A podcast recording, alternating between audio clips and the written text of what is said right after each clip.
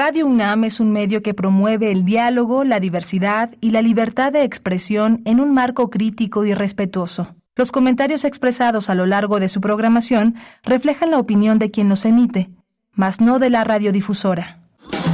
Radio UNAM presenta Primer Movimiento, El Mundo desde la Universidad.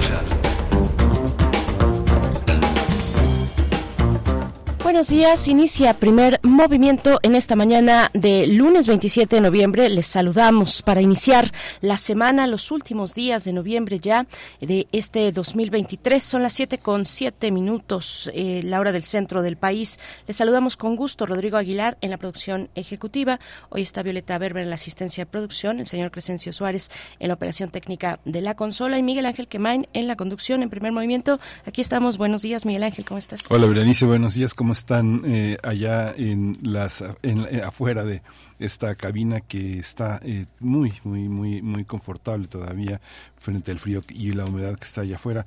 Tenemos un menú muy interesante. Vamos a iniciar con Bruno Bartra.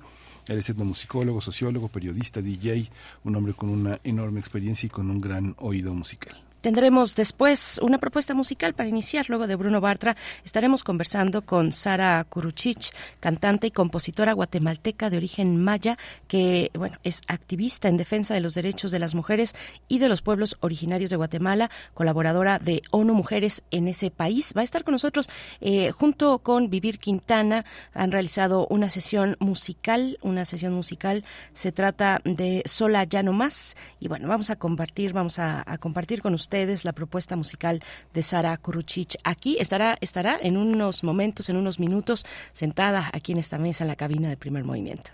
Vamos a tener también la, música eh, del mundo desde México con la participación de Guillermo Tío Hernández. Él es ingeniero dedicado a soporte sonoro, es un investigador musical, un, hombre de ideas y de historias sobre la música. El tema que eligió hoy es Carlos Miguel Prieto, ganador del Grammy Latino a la mejor composición clásica. A la segunda hora, en la nota del día, hablaremos de China, el presunto brote, este presunto brote de neumonía no diagnosticada en niños al norte de China. Vamos a conversar eh, sobre, sobre este tema, bueno, que le está dando la vuelta a las noticias en el mundo.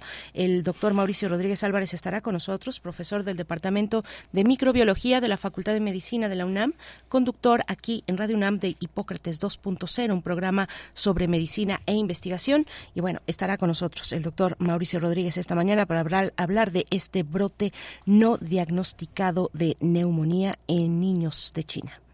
Vamos a tener también el seguimiento de la situación en Sudán, la crisis humanitaria, siete meses del conflicto, el, tratamiento estará a cargo de la doctora Hilda Varela, doctora en ciencia política por la UNAM. Ella es especialista en política contemporánea e historia política de África, es profesora e investigadora en el Colegio de México. Hoy tendremos poesía necesaria como cada mañana, hoy a cargo de Miguel Ángel Quemain y vamos a tener en la mesa del día a uno de los más grandes escritores vivos mexicanos, él es Eduardo Antonio Parra, un gran cuentista, un hombre que prepara una edición, que presenta una edición ampliada de este gran eh, libro Sombras detrás de la ventana, Cuentos reunidos, Desterrados es el nuevo volumen de cuentos que integra este, esta edición ampliada publicada por Editorial Era.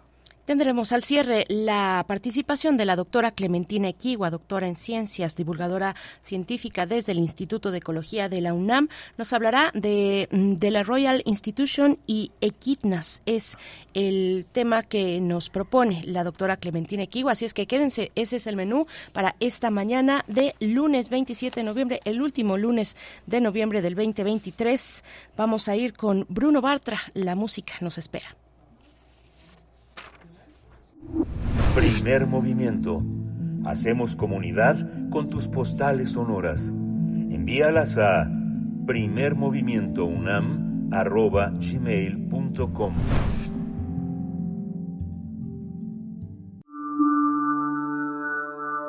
Curadores musicales de Primer Movimiento. Querido Bruno, como cada lunes este espacio te da la bienvenida y todo el equipo también. ¿Cómo te encuentras? Buenos días, eh, bienvenido. Hola, ¿qué tal? Muy buenos días, Berenice, Miguel Ángel también y un saludo a todo el auditorio, todo muy bien, muchas gracias. Pues hoy les traigo una, una selección ligada a, los, a la reciente premiación de los Grammys, de los Grammys latinos. Eh, digamos que fuera de las categorías más más comerciales, populares, este más mainstream, es decir, las de ranchero, regional mexicana, norteña, etcétera, hay ese espacio de rock, de cuestiones alternativas e incluso de pop alternativo. Y, quería dedicar hoy a una de las ganadoras, la principal ganadora que fue eh, Natalia Lafourcade, con este álbum reciente de Todas las Flores, pero a propósito de ello, pues hacer un poco un, repaso de, de su carrera en, de manera cronológica inversa para ir viendo eh, dónde está ahora y desde dónde inició porque hay hay una línea que lo une pero al mismo tiempo hay una hay un enorme eh, progreso no entonces bueno vamos a iniciar con la pieza María la curandera de este álbum de todas las flores que tiene el estilo eh, que ha manejado ella, el que después le integró esta cuestión eh, mexicana de la época de oro, y además si se escucha el sonido eh, del rock alternativo, pues al estilo de Adanovsky, que, colaboró con ella en la producción de este álbum. luego nos vamos a ir al homenaje que hizo el de Musas, con la pieza Tú si sabes quererme que hizo con, con los Macorinos, es eh, pues es una, una de sus piezas más conocidas. Antes de ello, y digo después de ello, nos iremos más atrás eh, al, al, álbum eh, que la hizo quizás despegar mediáticamente, al menos a su proyecto ya, ya personal en 2015, eh, el álbum Hasta la Raíz, y de ahí la pieza nunca es suficiente, pero no la versión que se hizo muy muy muy famosa con Los Ángeles Azules, sino la pieza del, del álbum que es eh, un, más este un pop alternativo funk eh, bastante bueno. Luego nos vamos a ir un poco más atrás eh, a, a, la versión en vivo de un homenaje que hizo Agustín Lara, eh, la pieza de Piensa en mí, eh, que la acompaña Eugenia León, eh, que trae un piano increíble y bueno, la interpretación es extraordinaria, eh, nos iremos con esa. Eh, luego vamos a ir al segundo álbum de ella de 2009, el álbum Ju Ju y la pieza Ella es Bonita, que es eh, también en ese momento fue de sus grandes hits. Y ya de ahí nos vamos a, a su álbum debut de 2002 con la pieza Busca un problema que, que habla de una inquietud muy muy ligada a la adolescencia en cierta forma eh, pero ya había un sonido ahí que integraba cuestiones de pop, de jazz, un poquito de rock, o sea, ya se veía para dónde podía ir su sonido. Bruno, muchas gracias y decir también que eh, no estoy segura de la fecha, no sé si ya estuvo o estará en estos primeros días en la Feria Internacional del Libro de Guadalajara, Natalia Lafourcade presentando su libro que se titula así, de, de manera eh, homónima, de todas las flores, que es precisamente el más reciente material que está, que está presentando. Pues eh, muchas gracias, querido Bruno. Nos quedamos con la música de Natalia Lafourcade y te deseamos lo mejor en esta últimos, estos, estos últimos días de noviembre. Ya se nos acaba este mes y bueno, viene ya eh, eh, inevitablemente el cierre de año. Bruno, muchas gracias. Sí, exactamente. Pues les mando un abrazo. Gracias a ustedes. Hasta pronto, Bruno. Hasta pronto. Nos quedamos con Natalia Lafourcade. Vamos a escuchar entonces María la Curandera.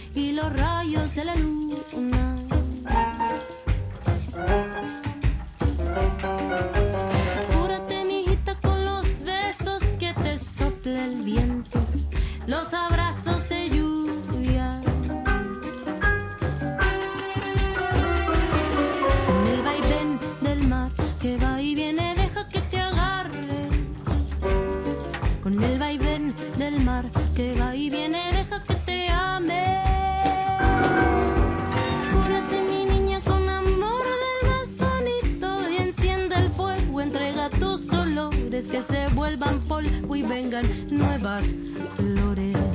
Que se vuelvan polvo, que se vuelvan polvo todos los dolores. Que los queme el fuego, que los queme el fuego y vengan nuevas flores. Que se vuelvan polvo, que se vuelvan polvo todos los dolores. Que los queme el fuego, que los queme el fuego y vengan nuevas flores.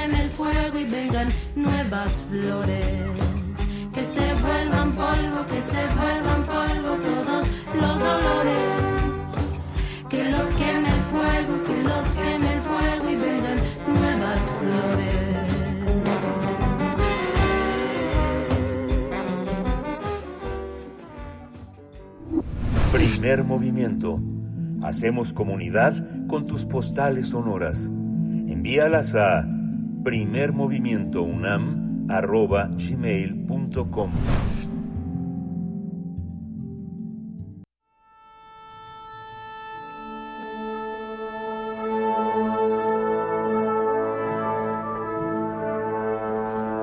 Afina tus oídos. Aquí te presentamos una recomendación musical.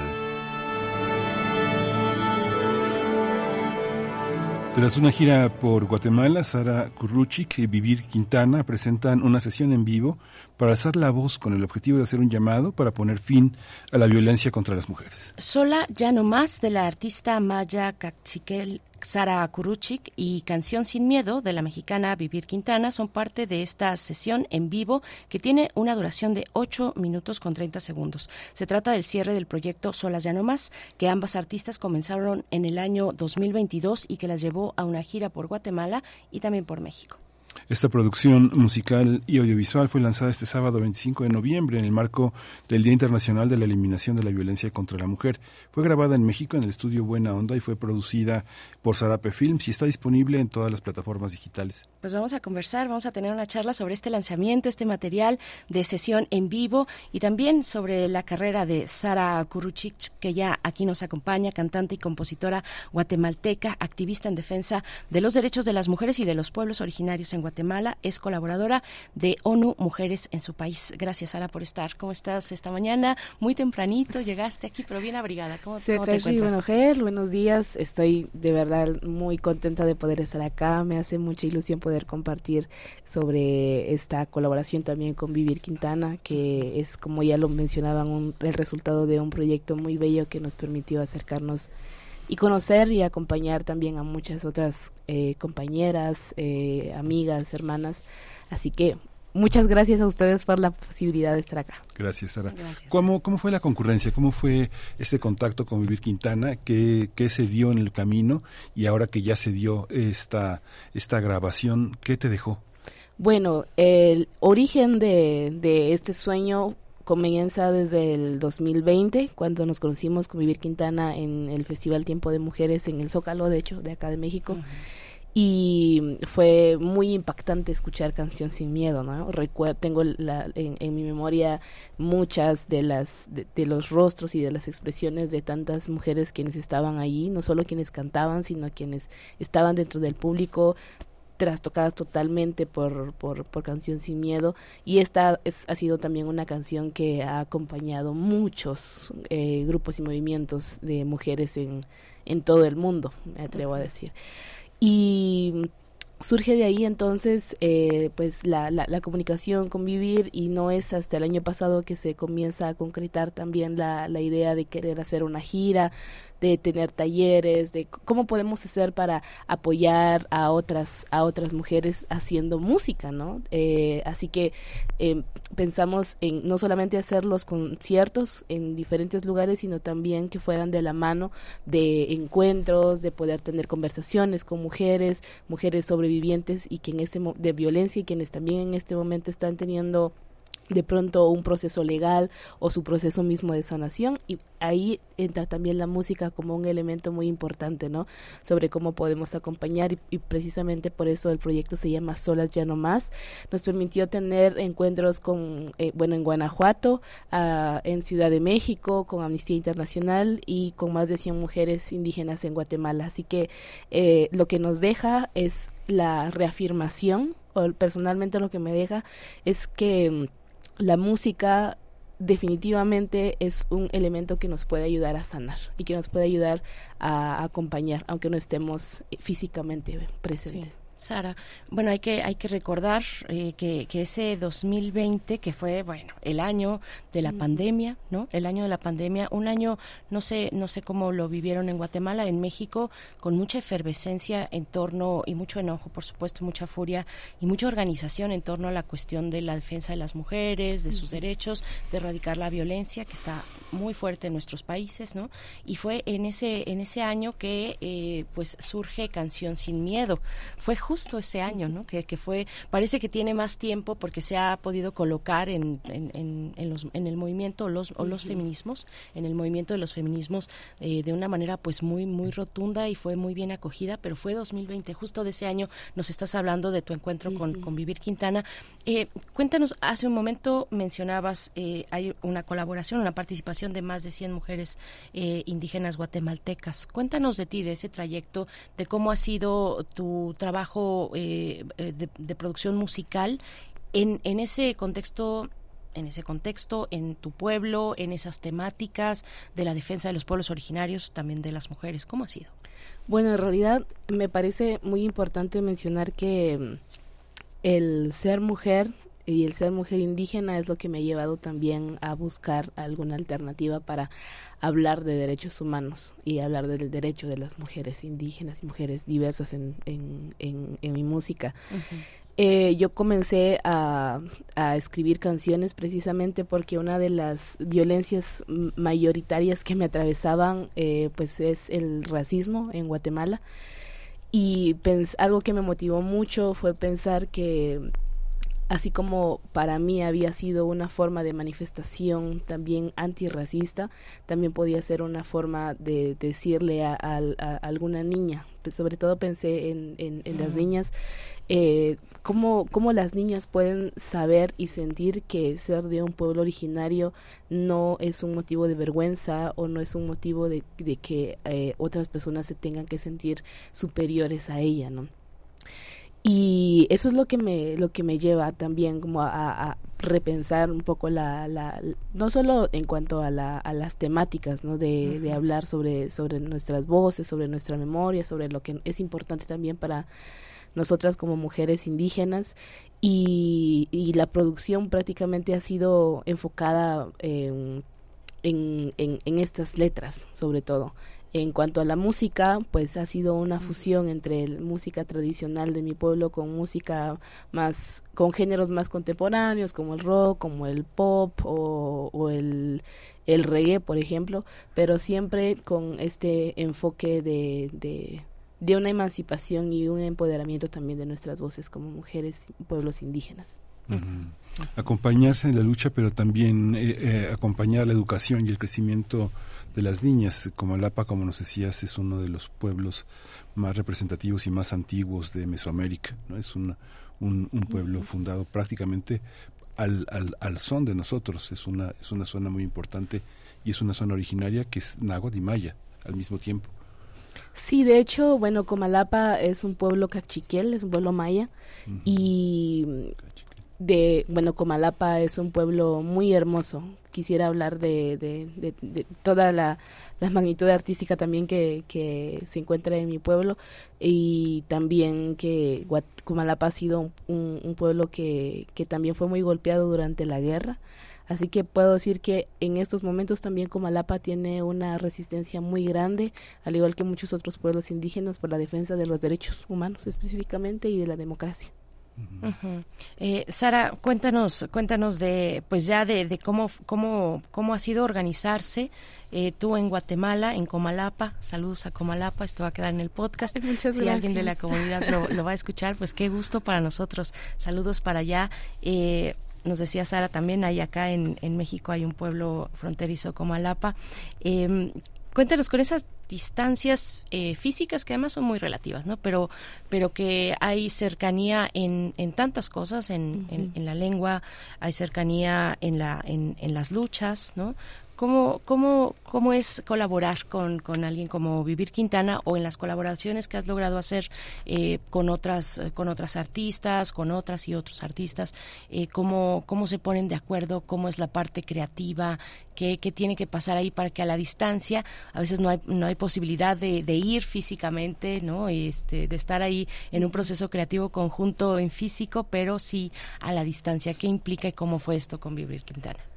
Bueno, con convivir específicamente fue un trabajo muy hermoso porque venía toda la comunicación también previa y ambas teníamos la claridad de, de, qué canción queríamos trabajar como una grabación final, como la sesión en vivo.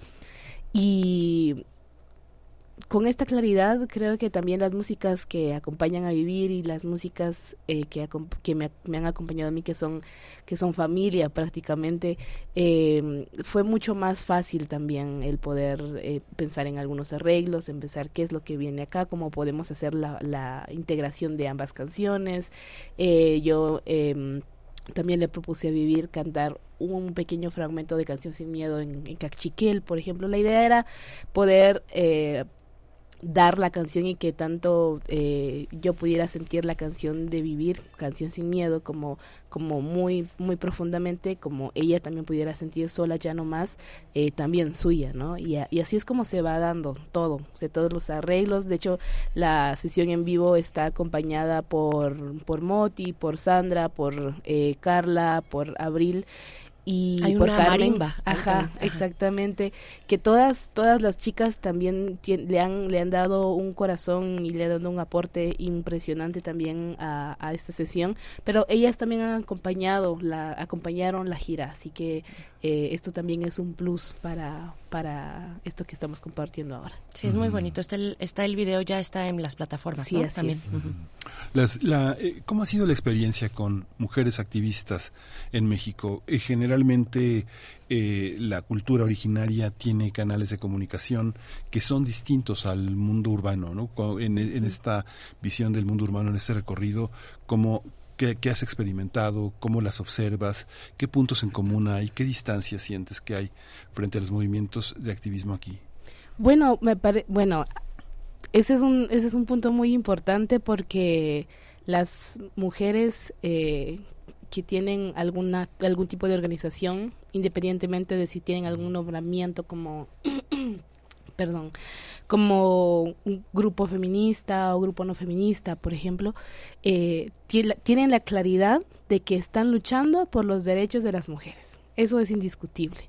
Así que también las activistas, eh, de, por ejemplo, de, de la de la quienes están en la ciudad, quienes están más en la periferia, quienes están desde los pueblos originarios, tienen esa convicción y, y tienen la, la, claridad de querer tener un mejor presente y un mejor futuro también para las, las demás.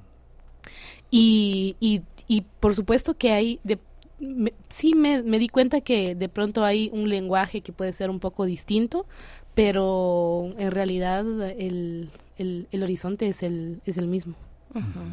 Sara, eh, cuéntanos un poquito más atrás, bueno, eh, en tu historia de cómo, cómo fue tu, tu inicio, cómo fue, eh, cómo fueron tus influencias musicales. Eh, hay las personas de comunidades indígenas insisten en decir a ver este ni nos romanticen ni nos pongan este un, chaleco de fuerza que a veces es una camisa de fuerza de tenemos eh, forzosamente que estar representando los sonidos la tradición de nuestras comunidades de nuestros pueblos nuestra cultura y no podemos observar las cosas que están en nuestro en el entorno de cualquier humano actualmente con esta globalización no que nos llega a través de internet que podemos admirar otras culturas que podemos tener inquietudes por muchísimas cosas y no quedarnos, eh, que, lo cual está muy bien, pero eh, también tener la libertad de mirar hacia otros lugares. ¿Cómo ha sido para ti? Bueno, esta es una reflexión también me parece muy importante porque muchas veces la decisión de quiero hacer este tipo de música tradicional de mi pueblo eh, pues sí es una decisión de quien de, del lado del, del artista no eh, pienso que uno de los de los problemas es cuando no es una decisión sino cuando es una imposición también. Y muchas veces este discurso de ustedes tienen que hacer solamente esto y tratan de encasillarnos por ejemplo también en qué tipo de música es el que el único que tenemos que hacer responde a un patrón racista y responde a un patrón de poder en el que muchas otras personas eh, siguen pensando que tienen la autoridad eh, en todo el sentido para poder decirnos qué es lo que tenemos que hacer nosotras y nosotros como pueblos indígenas. Y romper también estas eh, estas eh, estos discursos eh, por supuesto que se vuelve un, un, una acción antirracista se vuelve una acción emancipadora y una, una acción de libertad, como bien mencionabas. Yo creo que es nuestra decisión el también tener una exploración a otros géneros y es muy importante también que, que no solamente eh, lleguemos y, y, y, sea una forma de apropiación de pronto como del género, sino también es una eh, invitación a poder acercarnos a la historia también de ese género, de dónde viene, cuáles han sido las luchas de las personas que han, eh, han creado el, el, el, género como tal.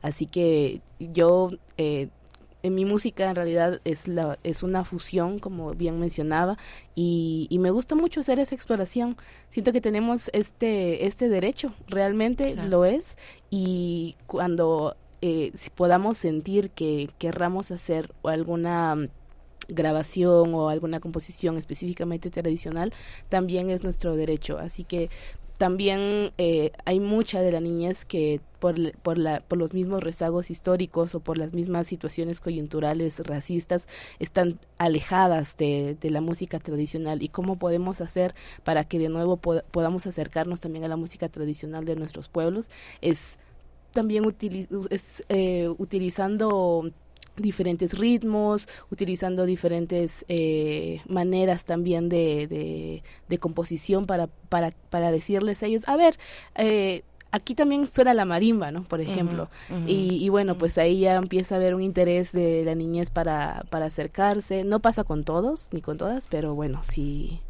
sí lo...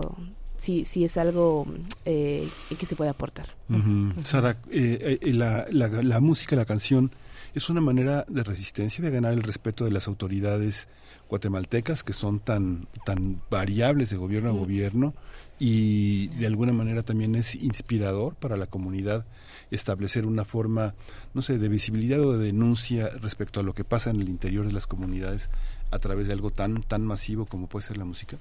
Definitivamente sí. Eh, y sin duda alguna la música se vuelve eh, este canal de expresión de, de conciencia, de reflexión, es un movilizador de masas, pienso, definitivamente. Y por supuesto que eh, se vuelve una, una, nueva, una nueva narrativa de pronto, en toda la historia, lamentablemente, de Latinoamérica, muchos gobiernos han perseguido a muchas, ajá, a muchos músicos por compartir a través de sus letras lo que está sucediendo o lo que ha sucedido en sus comunidades. Y bueno, en estos momentos tampoco es, eh, estamos tan alejados de, de esa realidad, porque eh, cuando compartimos muchas veces lo que sucede nos coloca, nos convierte en blancos de ataques, precisamente por eh, por personas que están en el poder por parte del gobierno, instituciones, pero también eh, es muy importante no quedarnos calladas. Yo considero que nuestra voz, nuestra palabra es muy importante y sobre todo para compartir eh, la defensa de nuestra dignidad. Es algo que motiva mucho, es algo que, que, que pues también está en nuestra claridad, ¿no? Así que, que el hablar, por ejemplo, de cómo, bueno, lo, lo mencionabas también hace, hace un rato, sobre cómo desde la pandemia el número de, de, de, violencias hacia las mujeres empezó a acrecentarse porque muchas veces nos, nos lleva directamente a convivir con, con, los agresores específicamente o cómo los gobiernos muchas veces no ponen atención a, a, las víctimas de, de, violencia y que muchas veces las mismas instituciones de justicia son parte también de la negación, al negar la justicia, son parte también de la violencia estructural, la, violencia sistémica que, que, nos atraviesa como mujeres. Y bueno, yo a mí me preocupa mucho, por ejemplo, hasta, hasta ahora, lo que va del año, son 38 mil denuncias en Guatemala por violencia contra las mujeres. Violencias, eh, perdón, eh, denuncias que, que que, que, han llegado hacia hasta las instituciones, pero de ellas cuántas han avanzado. Realmente es un porcentaje mínimo y, bueno, es lo que también queremos visibilizar porque no es posible que las instituciones o el gobierno que está encargado también de, garantizar eh, la, la, protección de, de o sea, los derechos humanos de, toda la población y de las mujeres específicamente, no lo haga y sea parte de, de del círculo de violencia que, que, nos, que sigue estando ahí. Y es muy alarmante y es muy preocupante. 38 mil denuncias eh, y las que no se hacen, además, ¿no? no solo las que no tienen eh, una, una solución de justicia, sino las que no llegan siquiera a denunciarse. Sara eh, Kuruchich, vamos a quedarnos con tu música, sola ya no más, canción sin miedo, con Vivir Quintana y contigo. Muchas gracias y pues si te quieres despedir, por favor. Janila ni matiachichi jojonal, jatar nojerri y batiti mamá tiquilla tar nojerri inzojilpa y caslen chucapaip. Muchas gracias a todas y a todos por sumarse también a la lucha eh, de la no violencia contra las mujeres y la lucha antirracista. Que tengan mucha luz siempre en su camino. Gracias a ustedes. Gracias para ti, Sara. Nos quedamos entonces con tu música. Sola ya no más, Canción sin miedo está en las plataformas de reproducción musical y también el video en las plataformas de video. Vamos con ello.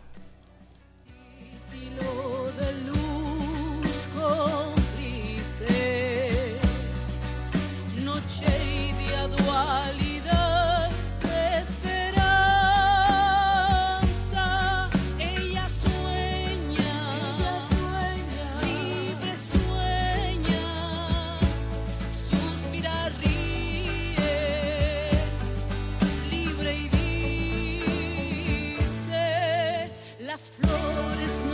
No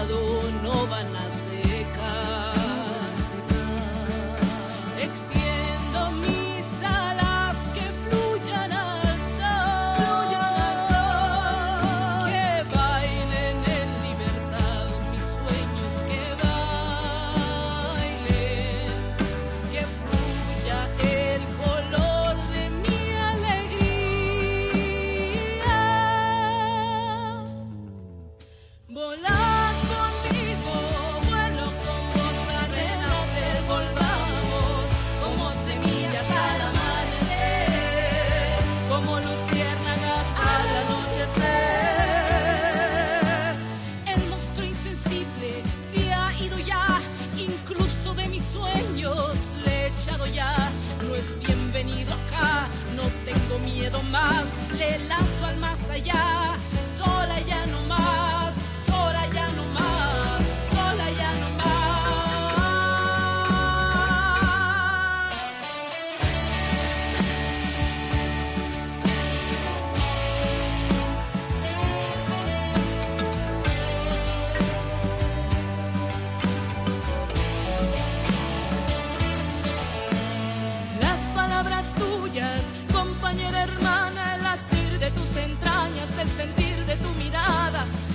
te sientas sola, nunca estarás sola, valiente guerrera de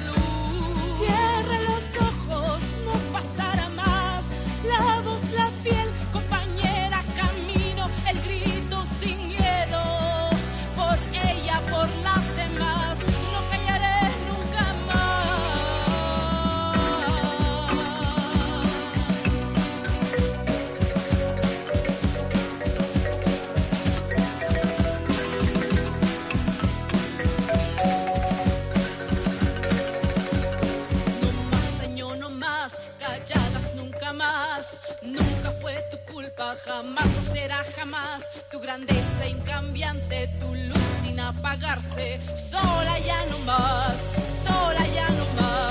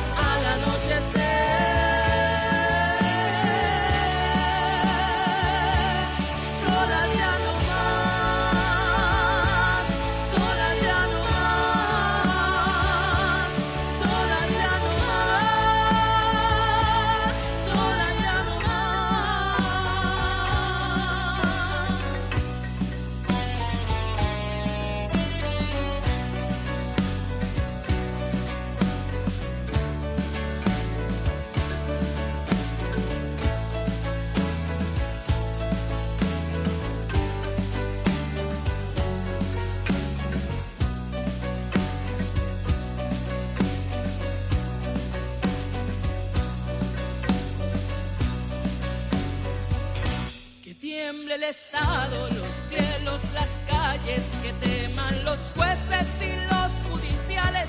Hoy a las mujeres nos quitan la calma, nos sembraron miedo, nos crecieron alas.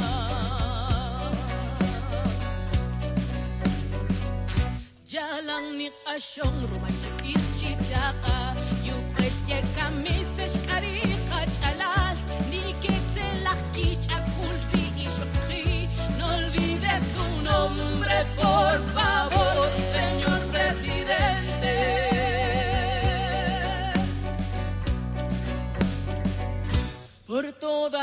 compas marchando en reforma, por todas las morras peleando en Sonora, por las comandantas luchando por Chiapas, por todas las madres buscando en Tijuana. Cantamos sin justicia, gritamos por cada desaparecida.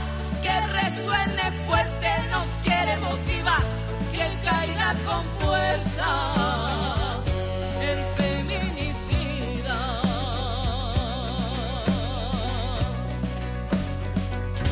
Yo todo lo incendio, yo todo lo rompo. Si un día algún fulano te apaga los ojos, ya nada me calla, ya todo me sobra. Si tocan a una,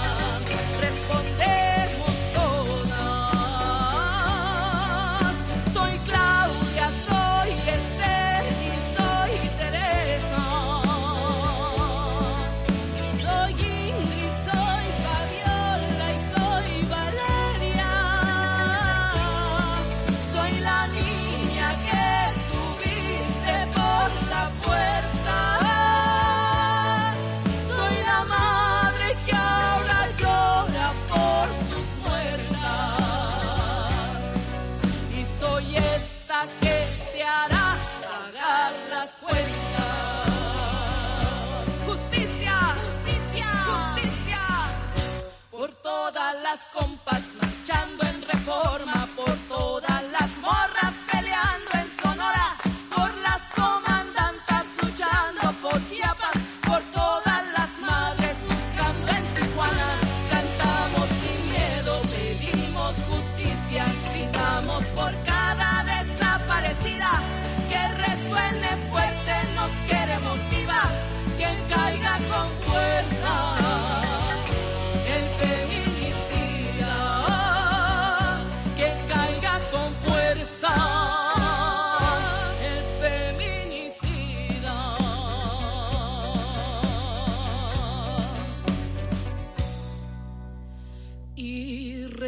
en sus centros la tierra.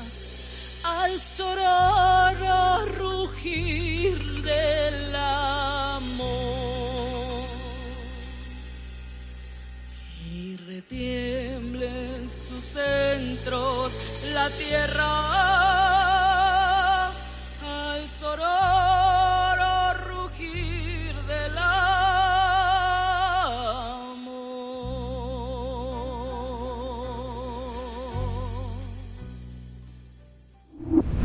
Primer movimiento. Hacemos comunidad con tus postales sonoras. Envíalas a primermovimientounam.gmail.com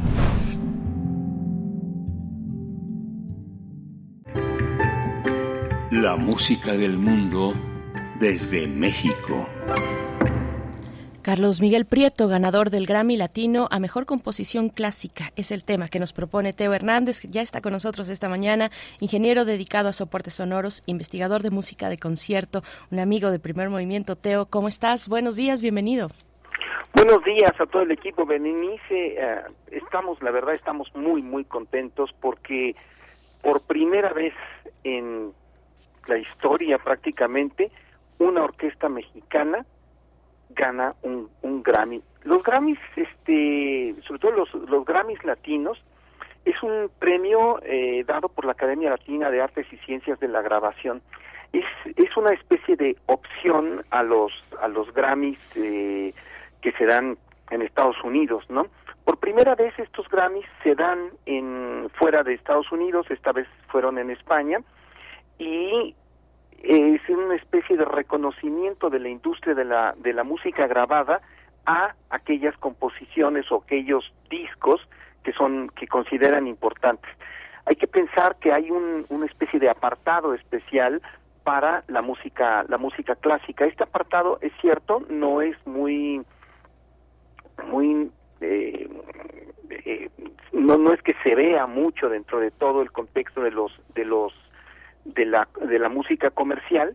Sin embargo es este importante mencionar que sí se le está dando un espacio visible a la música que lo que llaman música clásica y que me parece un, un término muy bueno no estuvo este disco estuvo nominado en dos categorías mejor álbum de música clásica que el disco se llama Estirpe con Pacho Flores a la trompeta, la Orquesta Sinfónica de Minería y Carlos Miguel Prieto dirigiendo. Y eh, también estuvo mencionado en la categoría de mejor obra, eh, que es la composición clásica contemporánea, que era, es en este caso es Paquito de Rivera con el concierto venezolano y Pacho Flores a la, a la trompeta con la Orquesta Sinfónica de Minería y Carlos Miguel Prieto. Y el premio fue justamente a esta a la mejor obra, a Paquito de Rivera, con su concierto venezolano. Es un disco muy, muy interesante porque es la Orquesta Sinfónica de Minería grabando para Deutsche Grammophon. O sea, también es en este sentido es un es una es una novedad que una orquesta mexicana esté grabando enteramente para para Deutsche Grammophon. Y en el disco hay hay composiciones de diferentes este, partes de Latinoamérica. En primer lugar, y hay que reconocerlo como primerísimo compositor mexicano, Arturo Márquez, que nació en 1950, con su concierto de otoño. Son tres movimientos y es un concierto para trompeta y orquesta con el mismo Pacho Flores. Después un concierto de Daniel Freiberg, Crónicas Latinoamericanas, el concierto de Paquito de Rivera, el concierto de Venezolano, y un concierto de Efraín Osher, también para, para trompeta y orquesta, ¿no? Y al final una, una, una obra pequeña de Pacho Flores, el mismo, el mismo trompetista que es un virtuoso impresionante. Y bueno, creo, creo que no es mm, comentar que es este sumamente importante que un disco que te contenga composiciones latinoamericanas que que, que con un, una composición de un de también de un compositor mexicano y de y de, en este caso de Paquito de Rivera, un cubano, tenga un espacio en un mercado que es eminentemente europeo, ¿no? Que es el mercado de Deutsche Grammophon y el mercado de la música clásica en buena medida. Entonces esto nos habla de que hay una especie de apertura hacia cierto tipo de música que va a ser una opción dentro del mercado internacional de la música de la música clásica. Y bueno, es un concierto sumamente alegre, muy muy virtuoso y la orquesta de minería toca extraordinariamente bien. La grabación es verdaderamente estupenda y lo que hay que resaltar es que fue grabada en los estudios Churubusco de la Ciudad de México en 1900 en 1919.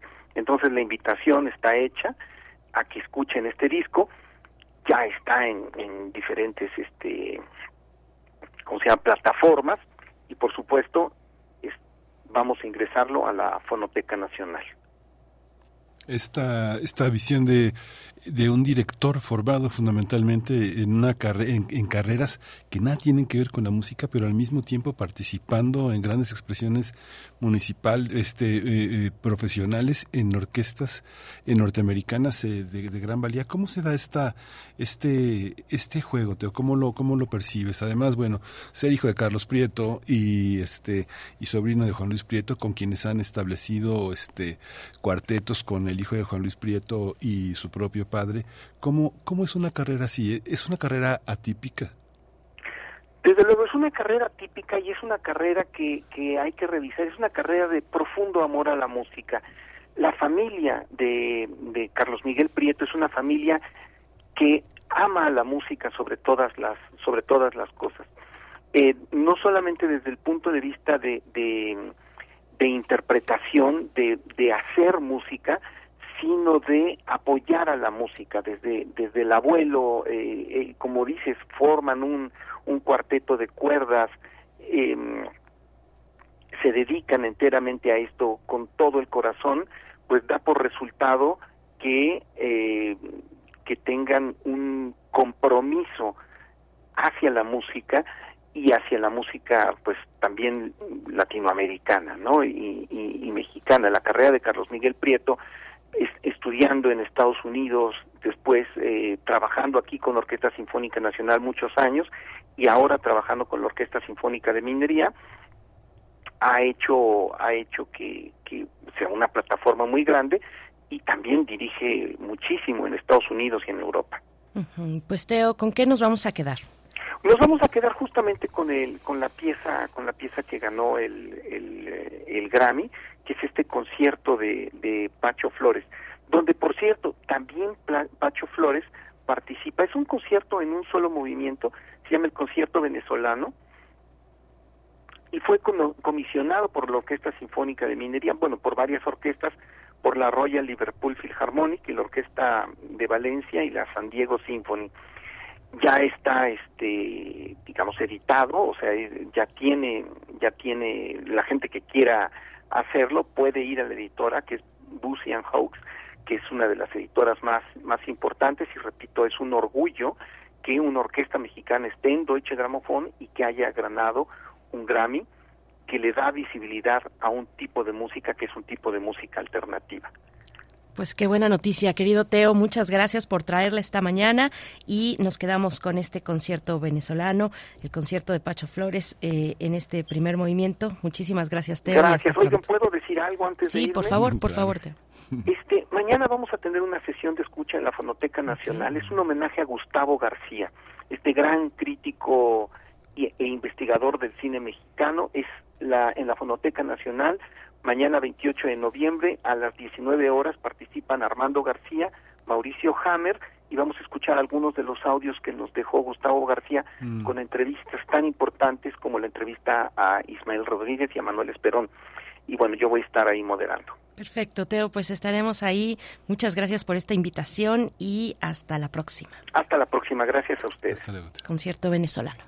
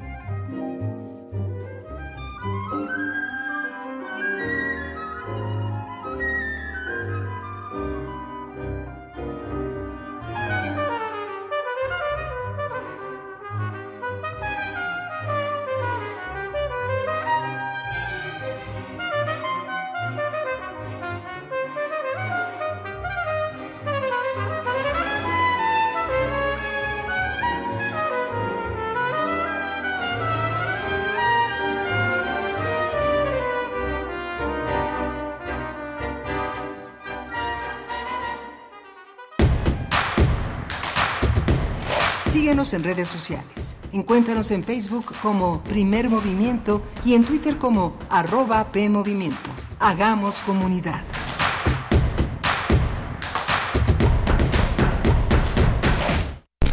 ...52 por 24.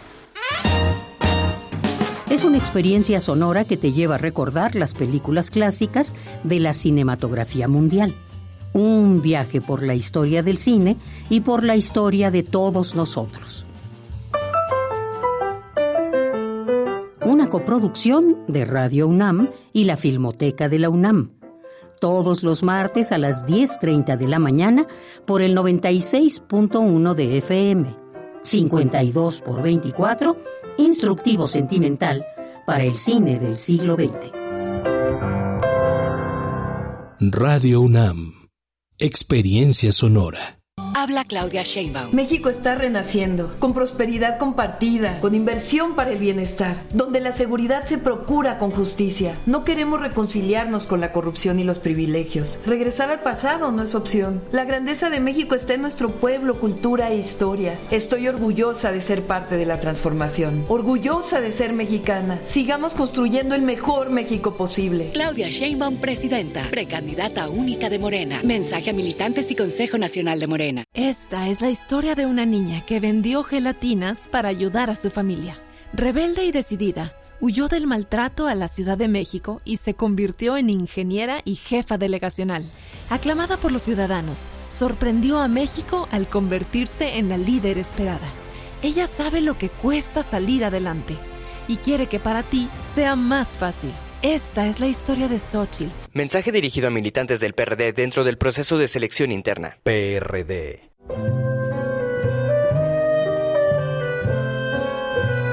Gabinete de Curiosidades. Explora con Frida Rebontulet y sus almas hertzianas las sonoridades extrañas, antiguas o poco conocidas que las sombras del tiempo nos han dejado.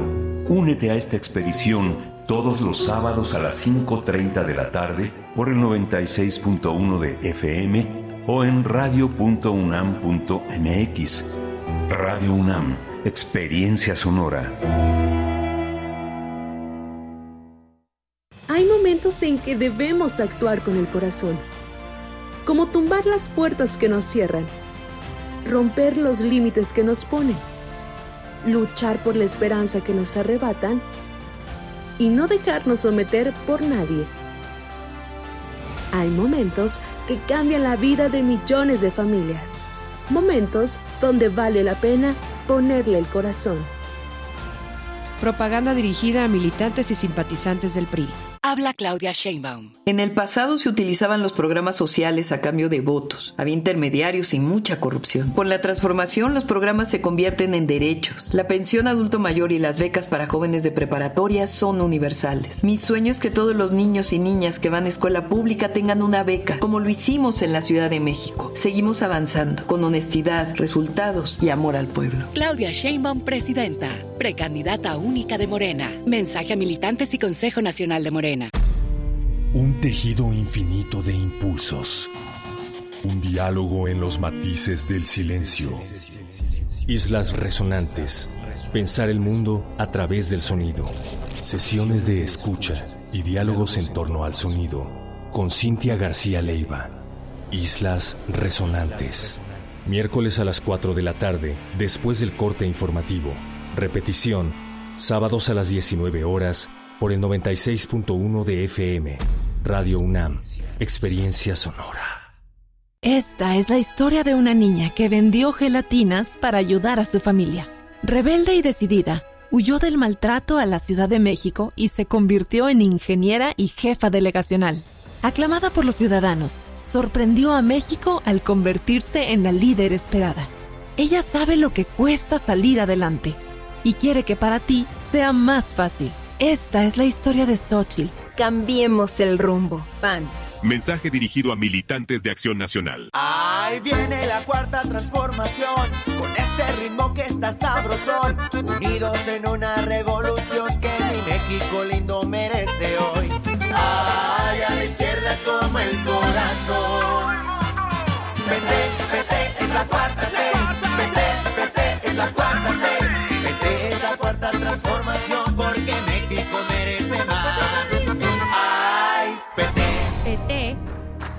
la 4T.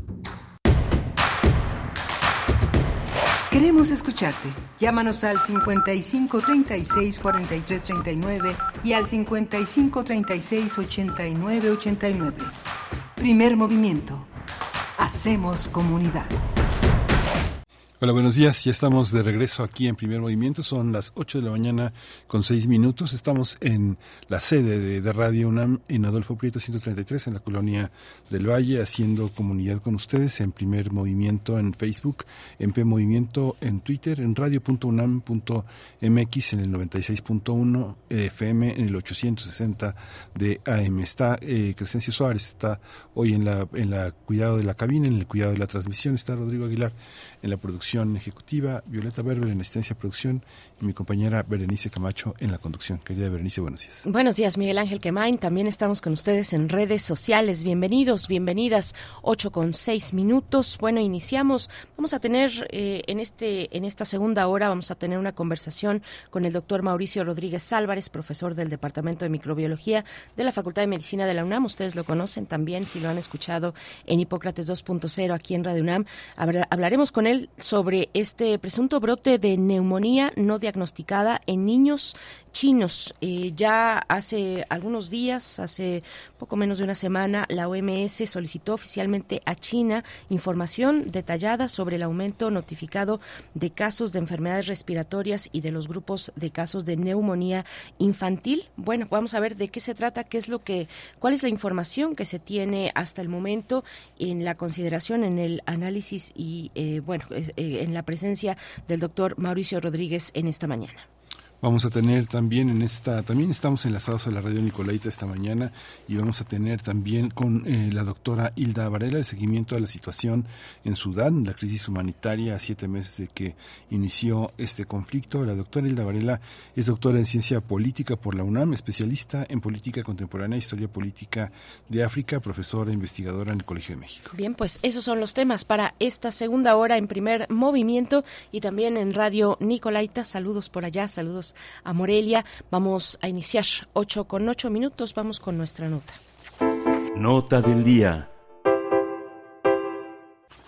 Eh, justamente hay una, la Organización Mundial de la Salud le pidió a China más información sobre el aumento de enfermedades respiratorias en niños, incluida la neumonía no diagnosticada. Esta situación provocó que los principales centros médicos pediátricos de todo el país estén sobrepasados de pacientes.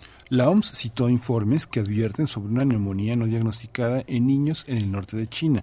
Por ello, el Organismo de Salud Internacional solicitó a las autoridades chinas información epidemiológica y clínica adicional, así como resultados de pruebas. El resurgimiento de varios patógenos respiratorios se produce en un momento en que China se acerca a su primer invierno después de que flexibilizara las estrictas restricciones pandémicas por COVID-19. Medios locales informaron sobre el aumento constante de infecciones debido a un patógeno llamado micoplasma entre los niños de kinder y primaria.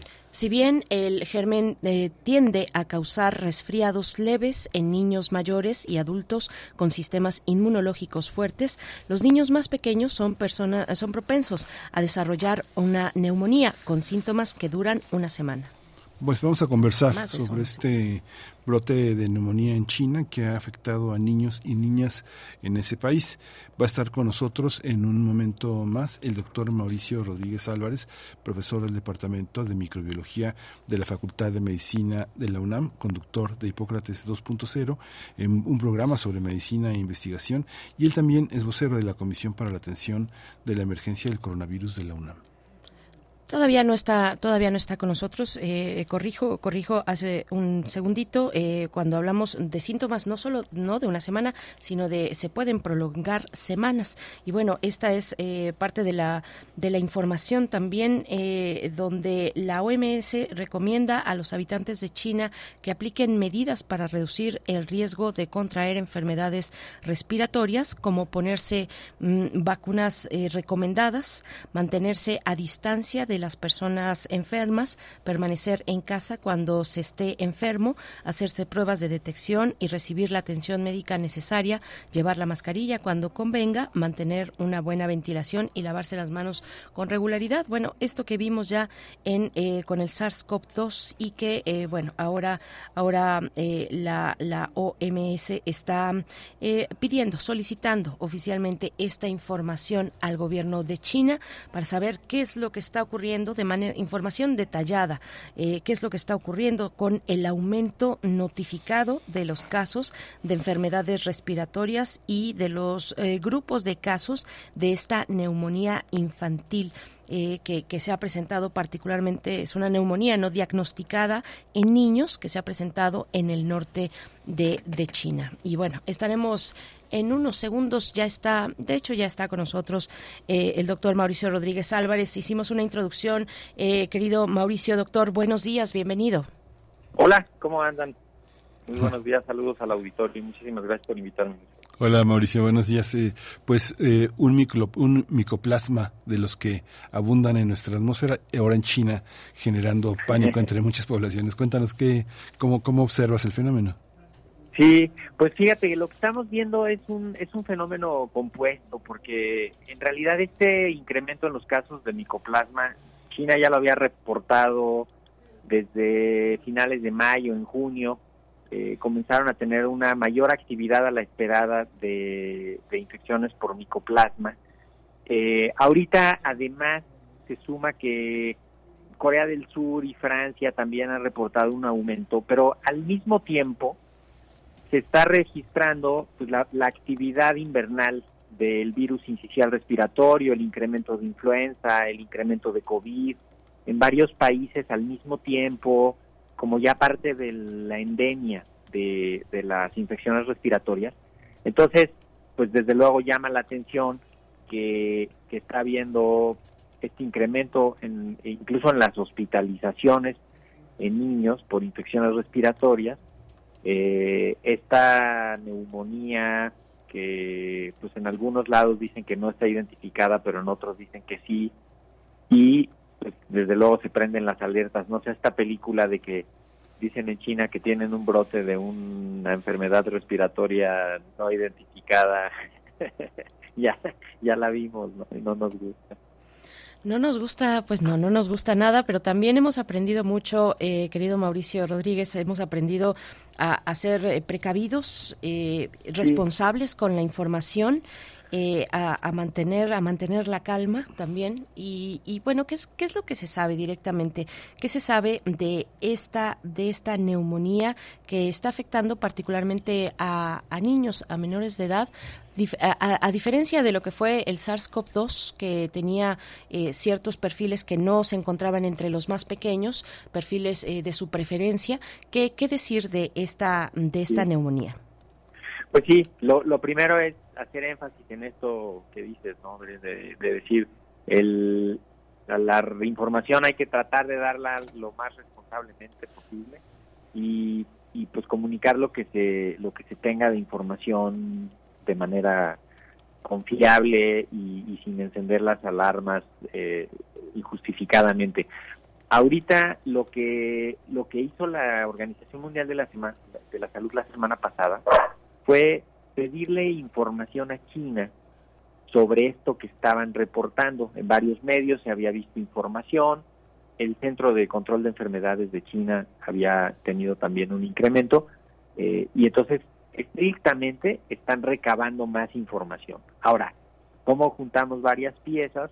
Pues con esto que les digo de desde mayo habían tenido un incremento en las infecciones respiratorias, eh, de hecho en las, en las graves, ¿no? En, China y habían identificado a esta bacteria que es micoplasma como la causante de las neumonías. No son neumonías que, manden hacia el hospital a todos.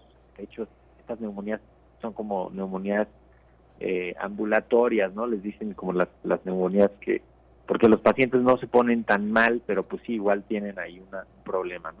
Eh, y al mismo tiempo, se suma el incremento en todo el mundo, en el, en el hemisferio norte, de los virus de la temporada. Eh, de hecho, esto va de la mano con, que el 15 de noviembre la Secretaría de Salud acá en México dijo, emitió una alerta epidemiológica porque estaban empezando a ver un poco más de casos de infecciones graves por virus incisional respiratorio en los, en los niños y niñas chiquitos, ¿no? Y entonces dice, pues, se hace una alerta epidemiológica para que se pongan las unidades, eh, las pilas y, busquen y atiendan, etcétera. Entonces, pues estamos entrando en la temporada y además se suma esto. En cuanto China empieza a dar más información, tendremos algunas algunas certezas. De entrada, pues vamos viendo que otros países también reportan eh, que tienen algunos casos de neumonía por micoplasma. Esta es una bacteria que siempre anda circulando, tampoco es algo así como novedoso, ¿no? Lo importante es qué tantos casos son y cómo se relaciona con los números de las temporadas pasadas. ¿Qué tantos casos son y qué recursos hay para tratar el aumento de esos casos si llegan, si llegan a multiplicarse de manera exponencial. En este caso no son, los micoplasmas no son sensibles a los antibióticos porque carecen de una membrana celular, ¿no? que es algo que, que les da una, una potencia enorme y una gran difusión. ¿no? Ah, sí, sí, pero aquí para, para los para los micoplasmas sí hay antibióticos, Mm. eh, a diferencia de los virus, que los virus no les hacen nada a los antibióticos, a los micoplasmas sí, sí son, tienen una estructura celular peculiar, pero, pero hay, pues hay, hay varios antibióticos con los que se pueden combatir. Igual, hay resistencia antimicrobiana, este, y pues eso también puede complicar un poco el panorama, pero pero es un es un fenómeno que pues se va a ir sumando. De hecho, se acuerdan que el año pasado a estas alturas estábamos viendo que teníamos una un incremento en la influenza muy fuerte. El año pasado tuvimos un pico de influenza en estas fechas muy importante. Ahorita está cambiando el patrón, no está tan fuerte la influenza, pero está subiendo un poquito más el virus incisional respiratorio, están empezando a meter estas otras bacterias. Lo importante es vigilar y, y poder actuar en consecuencia. Por eso es, es fundamental el sistema Centinela. Aquí en México usamos el sistema Centinela para vigilar las infecciones respiratorias agudas eh, y estar pues avisando a la comunidad para que pues al final todos hagamos lo mismo con las infecciones respiratorias, ¿no? También eso es curioso que pues igual se previenen prácticamente todas de la misma manera, ¿no? Que es cubrebocas, por- cuidando a los enfermos, evitando contagios en el entorno inmediato, no automedicarse, no usar antibióticos para las virales, eh, ir a pues ir a acompañamiento médico y, y evitar complicaciones. Ujú. Eh, doctor Mauricio, ¿es, ¿es común es común tener estas infecciones en niños por micoplasma? Yo sé que es una pregunta amplia y este y tal vez un poco obvia, pero eh, que nos cuentes un poco de qué de qué de qué tan presente está entre la población infantil, de cuáles son los síntomas en su caso de infecciones de este tipo. Nos decías hace un momento, bueno, para el caso de China, el caso de China no ha reportado eh, hospitalizaciones, digamos, graves y mucho menos fallecimientos. No ha habido muertes, afortunadamente, por esta es hasta donde sabemos y hasta donde está circulando, digamos, la información en los portales oficiales de la de la. OMS, de la ONU, etcétera. eh, no no no se cuentan eh, fallecimientos, eh, pérdida de vida por por esta por esto que se está presentando allá. Pero digamos, en lo general, ¿qué qué es el micoplasma y cómo afecta a la población infantil? Pues mira, la no es de las más frecuentes. De hecho, la- lo importante con micoplasma es justamente cuando ya da un problema más grave de neumonía. Eh, en todos los otros casos en los que es una infección leve, pues puede cursar como, como una infección de las vías respiratorias, ¿no? Con afectación pues, que se comparte con todas las demás, ¿no? O sea, un poco de tos, fiebre, eh, eh, ataque al estado general, dolor de garganta, ¿no? Tal. Después, cuando avanzan hacia la parte más profunda del pulmón, ahí es donde ya empieza a dar problemas. Y no es tan frecuente esta bacteria, o sea, no es de los de los más frecuentes, ¿no? Antes está el virus incisional respiratorio, antes está la influenza, antes está el COVID, eh, pero de cualquier manera, pues sí es una de las bacterias que se puede ir al pulmón y afectar en el pulmón y dar una una una neumonía. No es una bacteria que se está buscando de manera regular, habitual, ¿no? Eh, precisamente porque no es de los más frecuentes. Habitualmente se queda, la mayoría de los casos se queda en las en los virus y las bacterias que causan neumonía, pues, el neumococo en primerísimo lugar, eh, después este, o sea, luego ya ahí se comparte en el lugar eh, micoplasma y otras y otras bacterias, pero lo importante es que en cuanto empieza a haber síntomas de que duren los síntomas de las infecciones respiratorias eh, más tiempo, ¿no? O sea, varios días que no mejoren los pacientes eh, o que haya datos de dificultad respiratoria, pues con eso hay que, o sea, inmediatamente estar estar pendientes y ir a los servicios de salud.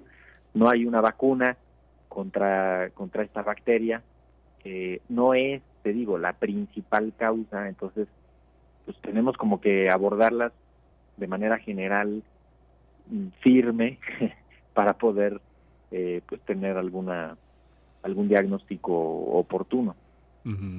En estos periodos eh, de frío invernales, de, muchísima circulación de enfermedades eh, respiratorias, ¿varía de país a país lo que impacta a la población infantil? Eh, Mauricio, ¿es, ¿es algo que también en el propio país es una cuestión idiosincrática o es algo muy generalizado? No sé, ¿los niños de Chihuahua se enferman de las mismas cuestiones respiratorias que los de Chiapas y los de la Ciudad de México?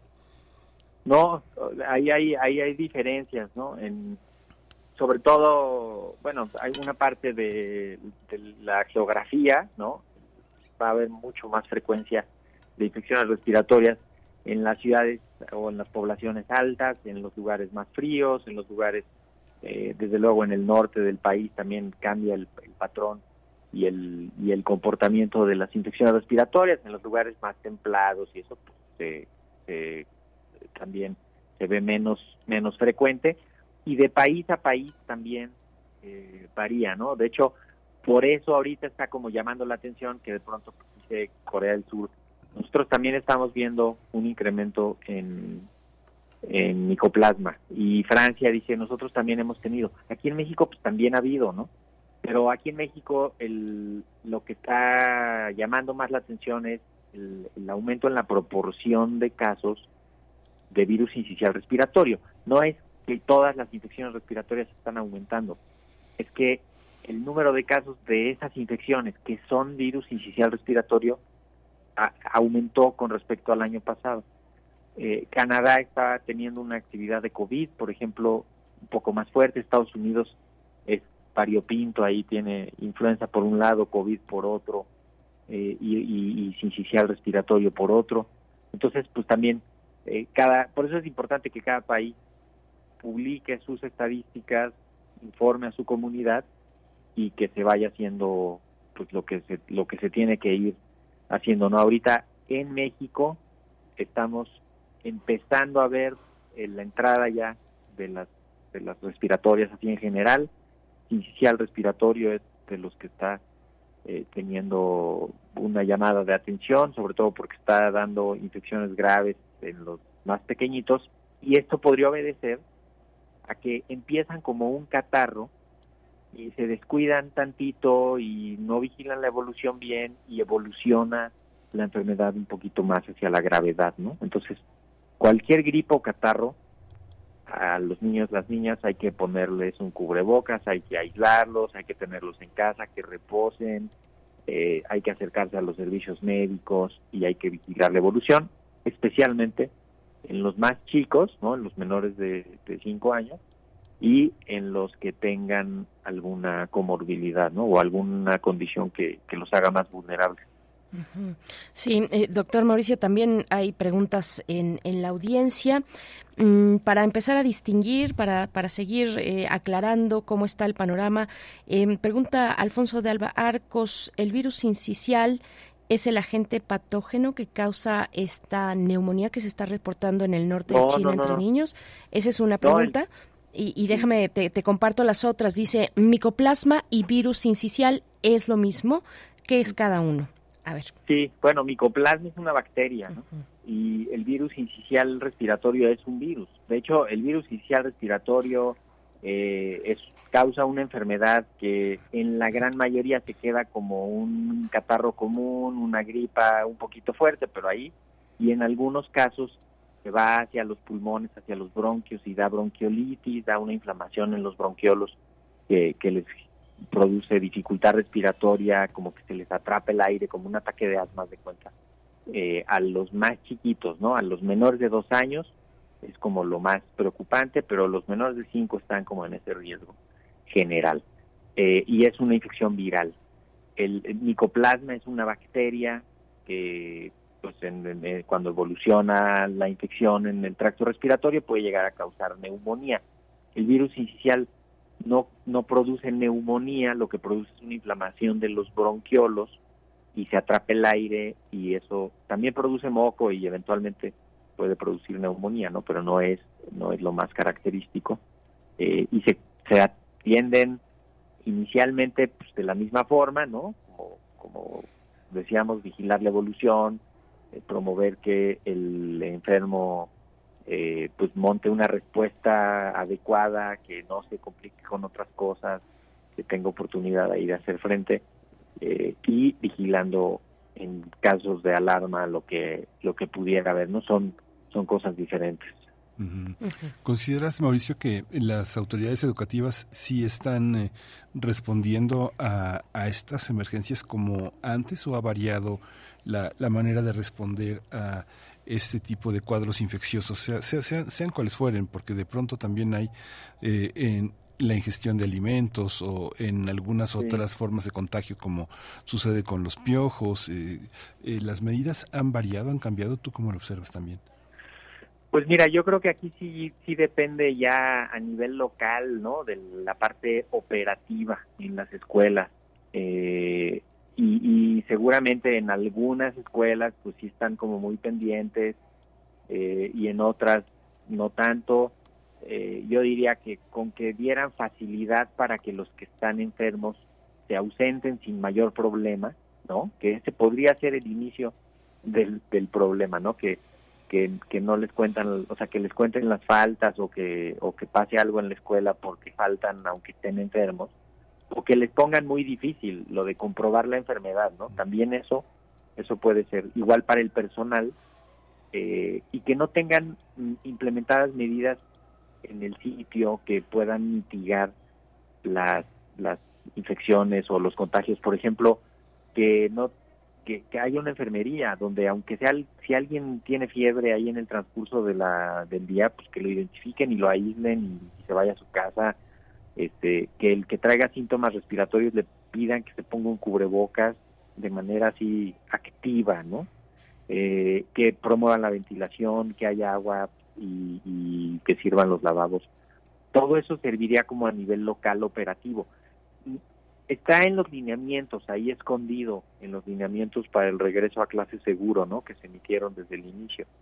Pero pues ya también depende de, de con, qué ímpetu lo implementa cada sede, ¿no? Cada, cada escuelita y qué se va encontrando cada escuela, ¿no? Porque bien lo dices, Miguel Ángel, también brotes de, de enfermedades gastrointestinales, pues también tienen que saber qué hacer ante eso, tienen que tener un sistema de comunicación, avisar a la comunidad, ¿no? O sea, de entrada, si alguien te reporta un caso de COVID o, una infección así importante en un salón, pues no estaría mal que le avisen a todo ese salón, simplemente para que esté pendiente, porque a veces se dan cuenta ya que son cinco, seis, siete niños, niñas pidiendo la tarea por el chat porque no fueron y pues resulta que sí, que hay muchos contagios en ese momento en el salón y nadie lo sabía. ¿no? Tiene que haber una estrategia de comunicación en las escuelas para que haya para que haya eso y eventualmente avisar a los servicios médicos. De hecho, el aviso epidemiológico advierte a las unidades médicas.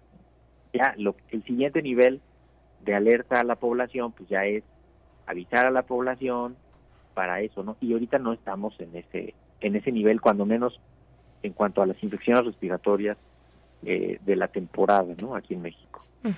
Doctor, bueno, nos vamos acercando al cierre, pero eh, pues naturalmente estamos, como lo decías al inicio, sensibles luego, luego de COVID-19. ¿Cómo no estarlo? ¿Quién nos podría culpar de ello? Y, y, hay preocupación.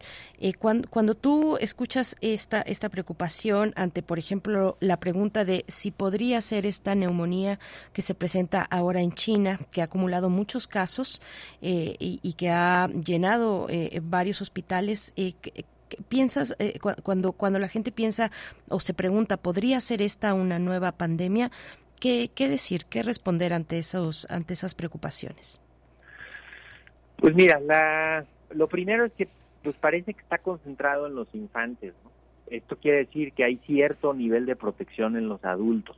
Podría ser como una primera así una primera especulación. Y entonces pues la forma en la que se diseminan esos microbios es diferente.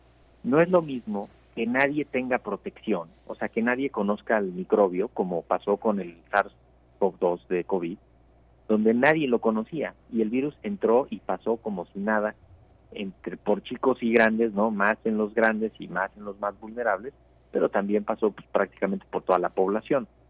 Entonces, eh, que esto esté localizado en los infantes, pues ya significa algo, porque además ese grupo tiene menos movilidad que los adultos, o sea, la mayoría de las personas que viajan son adultos, entonces también la capacidad de dispersión en el mundo pues es diferente porque pues viajan menos los infantes no y los infantes enfermos viajan menos no los eh, ahí hay una cosa también.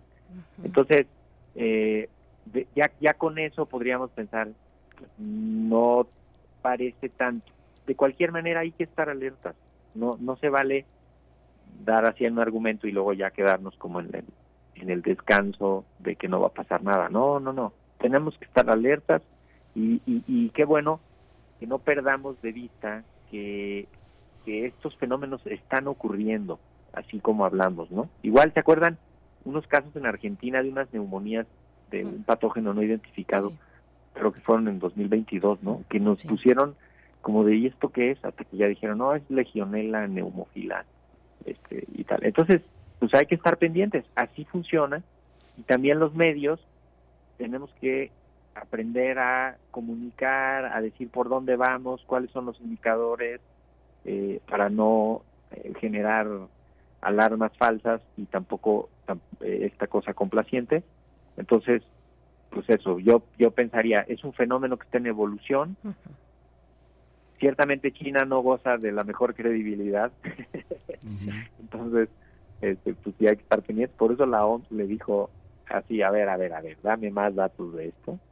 Eh, y seguro va a mandar una comisión y seguro están recabando más información porque con COVID pasó algo algo así, o sea, unos poquitos casos, China dijo no pasa nada y luego unos más y más y de pronto pues, estaba completamente fuera de control, ¿no? Entonces, esperemos que, que esto que esto siga evolucionando, a ver por dónde. También llama la atención que son como dos ciudades muy muy distantes, tampoco es que está tan concentrado en un solo sitio. Y como pueden ser muchos bichos ahorita, entonces buscarle. No a todos se les hacen estudios moleculares y así para identificar. Entonces, también podríamos estar viendo esa nube de información de las infecciones respiratorias en general. Mientras tanto, aquí en México, pues sigamos volteando a ver el sistema Centinela y a los colegas clínicos para tener más datos. Y en cuando veamos algo, eso tengan la certeza y la tranquilidad. En cuanto veamos algo, pues les vamos a avisar y vamos a estar comunicándolo a la población. Pues muchísimas gracias, Mauricio Rodríguez. Eh, eh, profesor del Departamento de Microbiología de la Facultad de Medicina de la UNAM, conductor de Hipócrates 2.0, un programa que tenemos aquí en Radio UNAM, uno de los programas importantes, necesarios sobre medicina e investigación, también vocero de la Comisión para la Atención de Emergencia del Coronavirus de la UNAM. ¿Sigue viva la comisión?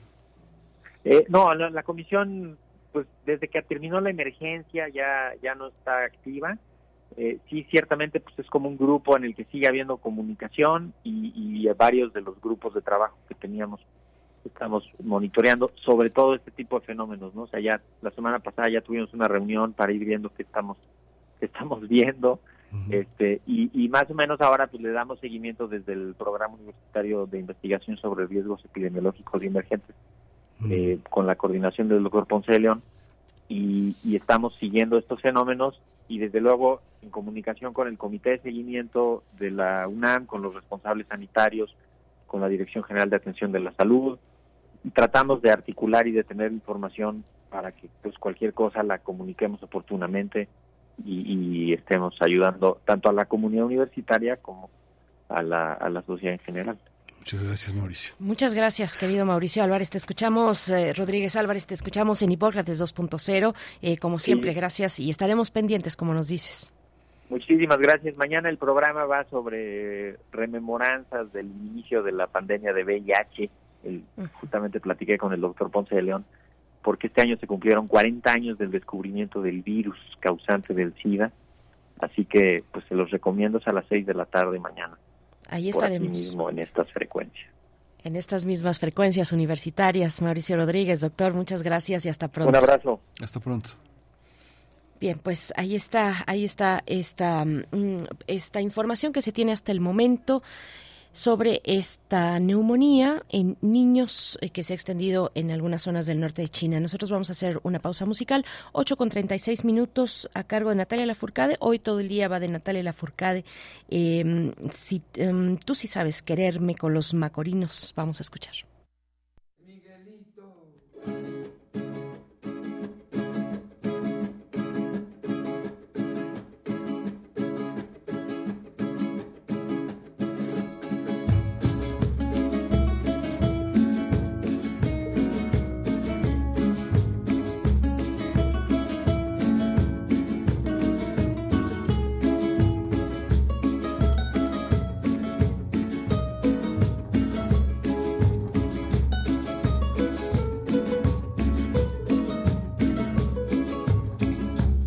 Tanto tiempo, finalmente descubrí tus besos.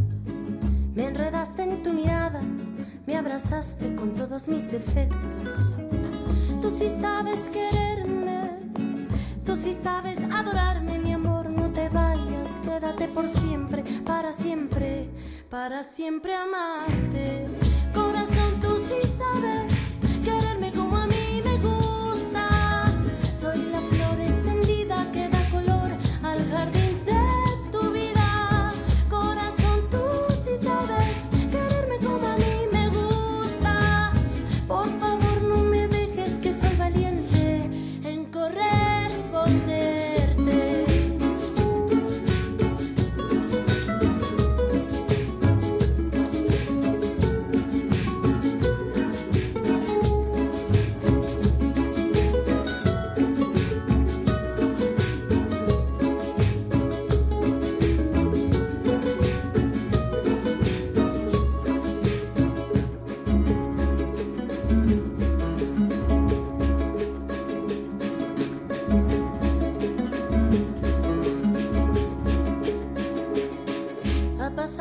tanto tiempo, finalmente sé que estoy dispuesta.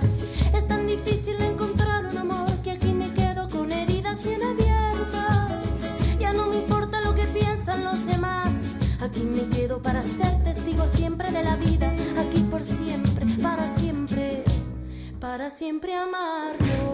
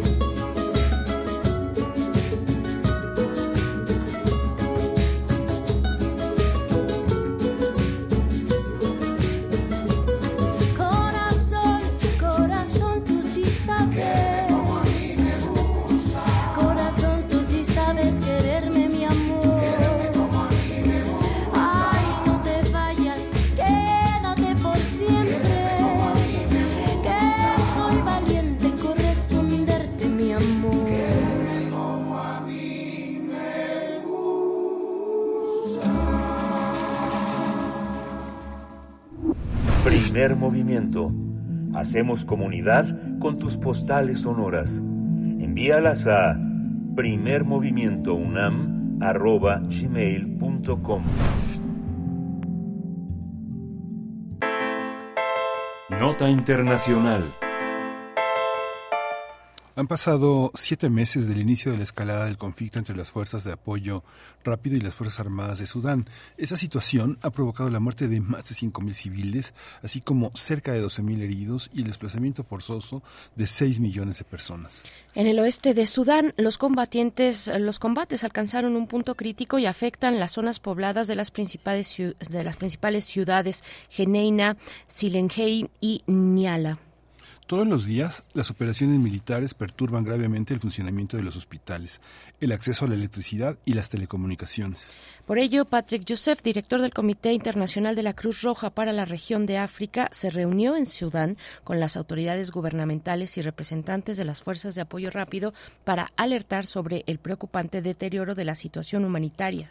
Sin embargo, Patrick Youssef eh, lamentó que pese a las conversaciones no se llegó a un acuerdo eh, de cese de hostilidades. Por el contrario, dijo que la expansión militar continúa en varias partes del país y se agudiza una crisis humanitaria devastadora. Así lo dijo pues vamos a conversar sobre esta, este momento en Sudán que representa ya una crisis humanitaria de esta característica, de estas características, luego de siete meses del conflicto.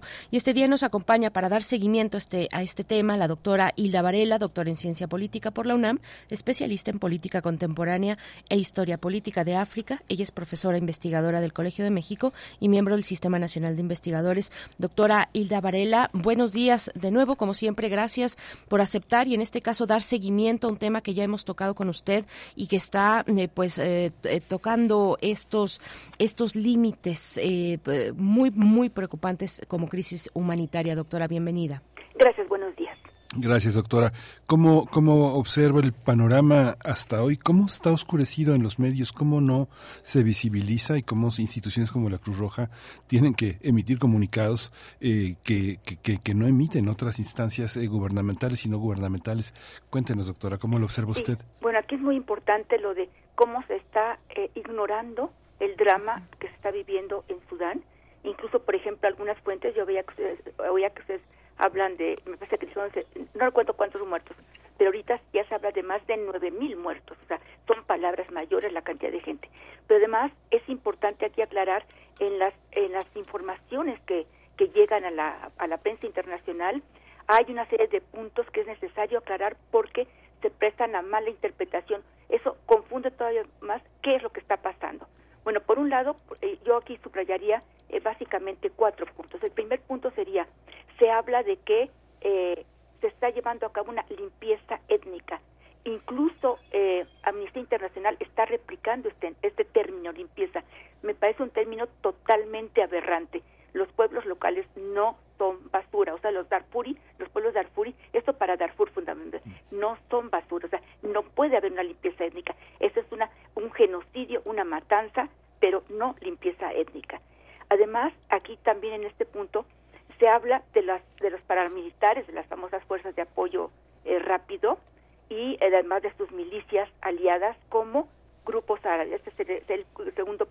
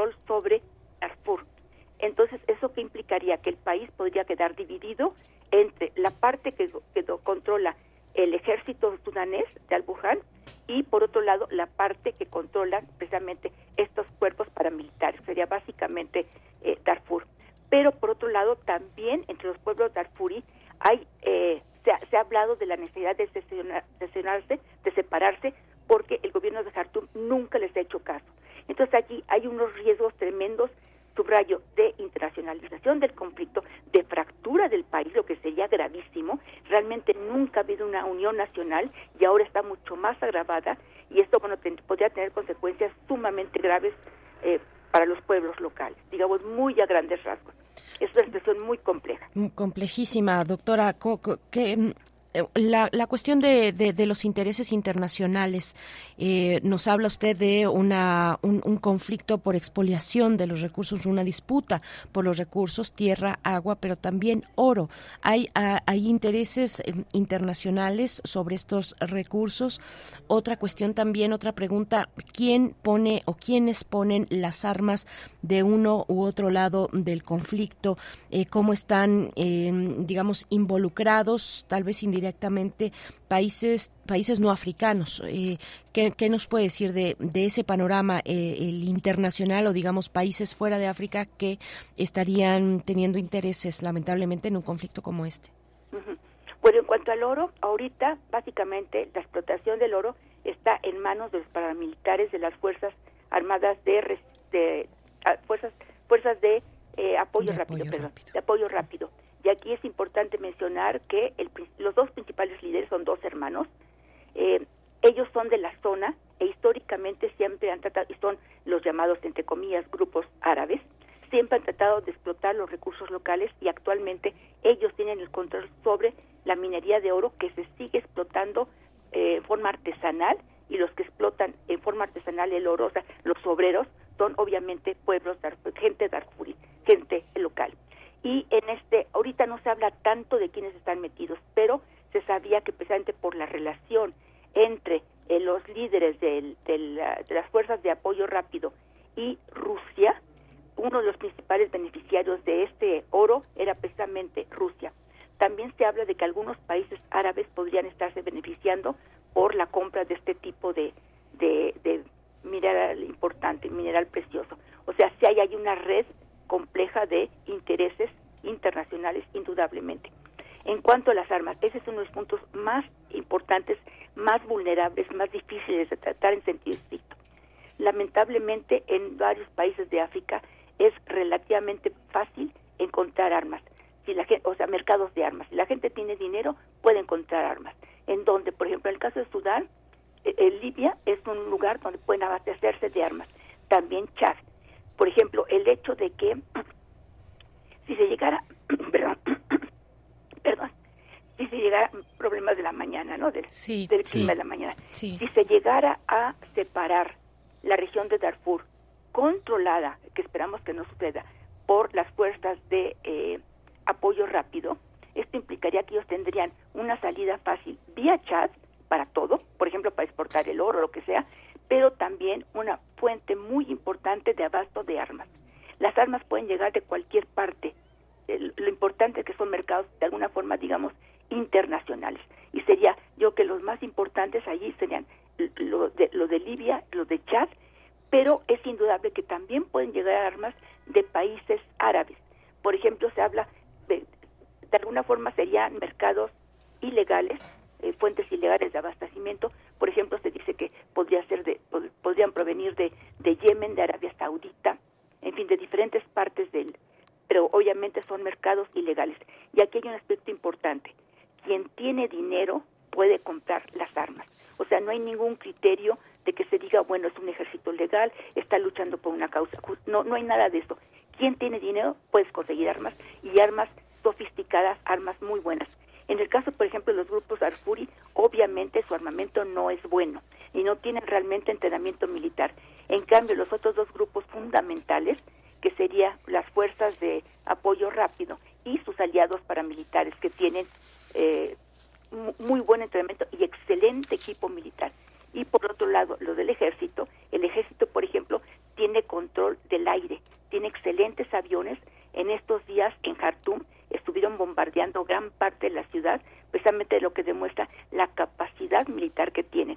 Entonces, como tienen dinero, concretamente, por ejemplo, las fuerzas eh, de apoyo rápido tienen el, el dinero que obtienen por la venta clandestina del oro, pueden comprar las armas que quieran. En el caso del, del ejército, del, ejército sudanés, obviamente tiene muy buenas alianzas y esas alianzas le permiten obtener armamento. Entre sus aliados están Egipto y Arabia Saudita, entre los más importantes, digamos, ¿no? Entonces, bueno, es allí, es, es un comercio de, de, de muerte totalmente esta, esta visión, esta visión actual no tiene, no tiene posibilidad de freno, pese a que hay una, hay una alerta en los organismos no gubernamentales. No sé quién ha prevenido una devastación, es la Cruz Roja. ¿Tiene alguna autoridad como para poner un alto? ¿Se puede poner un alto en la política internacional a un fenómeno como este, doctora? Lamentablemente no. Eh, hay casos que, que hemos visto también en el continente africano, lamentablemente, y sabemos que no. Además, de todas formas, bueno, ¿quiénes están levantando la voz? Fundamentalmente, fundamentalmente organizaciones no, no gubernamentales como Amnistía Internacional, como la Cruz Roja Internacional, entre otras. También hay agencias especializadas de Naciones Unidas que están hablando de que hay, hay que detener, que no es posible que el mundo cierre los ojos ante lo que está pasando aquí.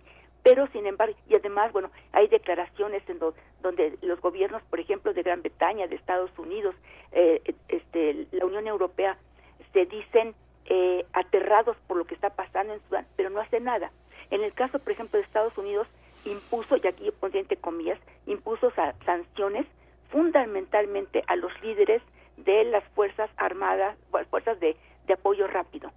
Pero estas sanciones son verdaderamente absurdas. Por ejemplo, no pueden entrar a Estados Unidos, no pueden eh, tener eh, dinero depositado en Estados Unidos. Es que a ellos no les importa eso. Ellos no quieren ir de vacaciones a Estados Unidos. O sea, esas sanciones son verdaderamente absurdas.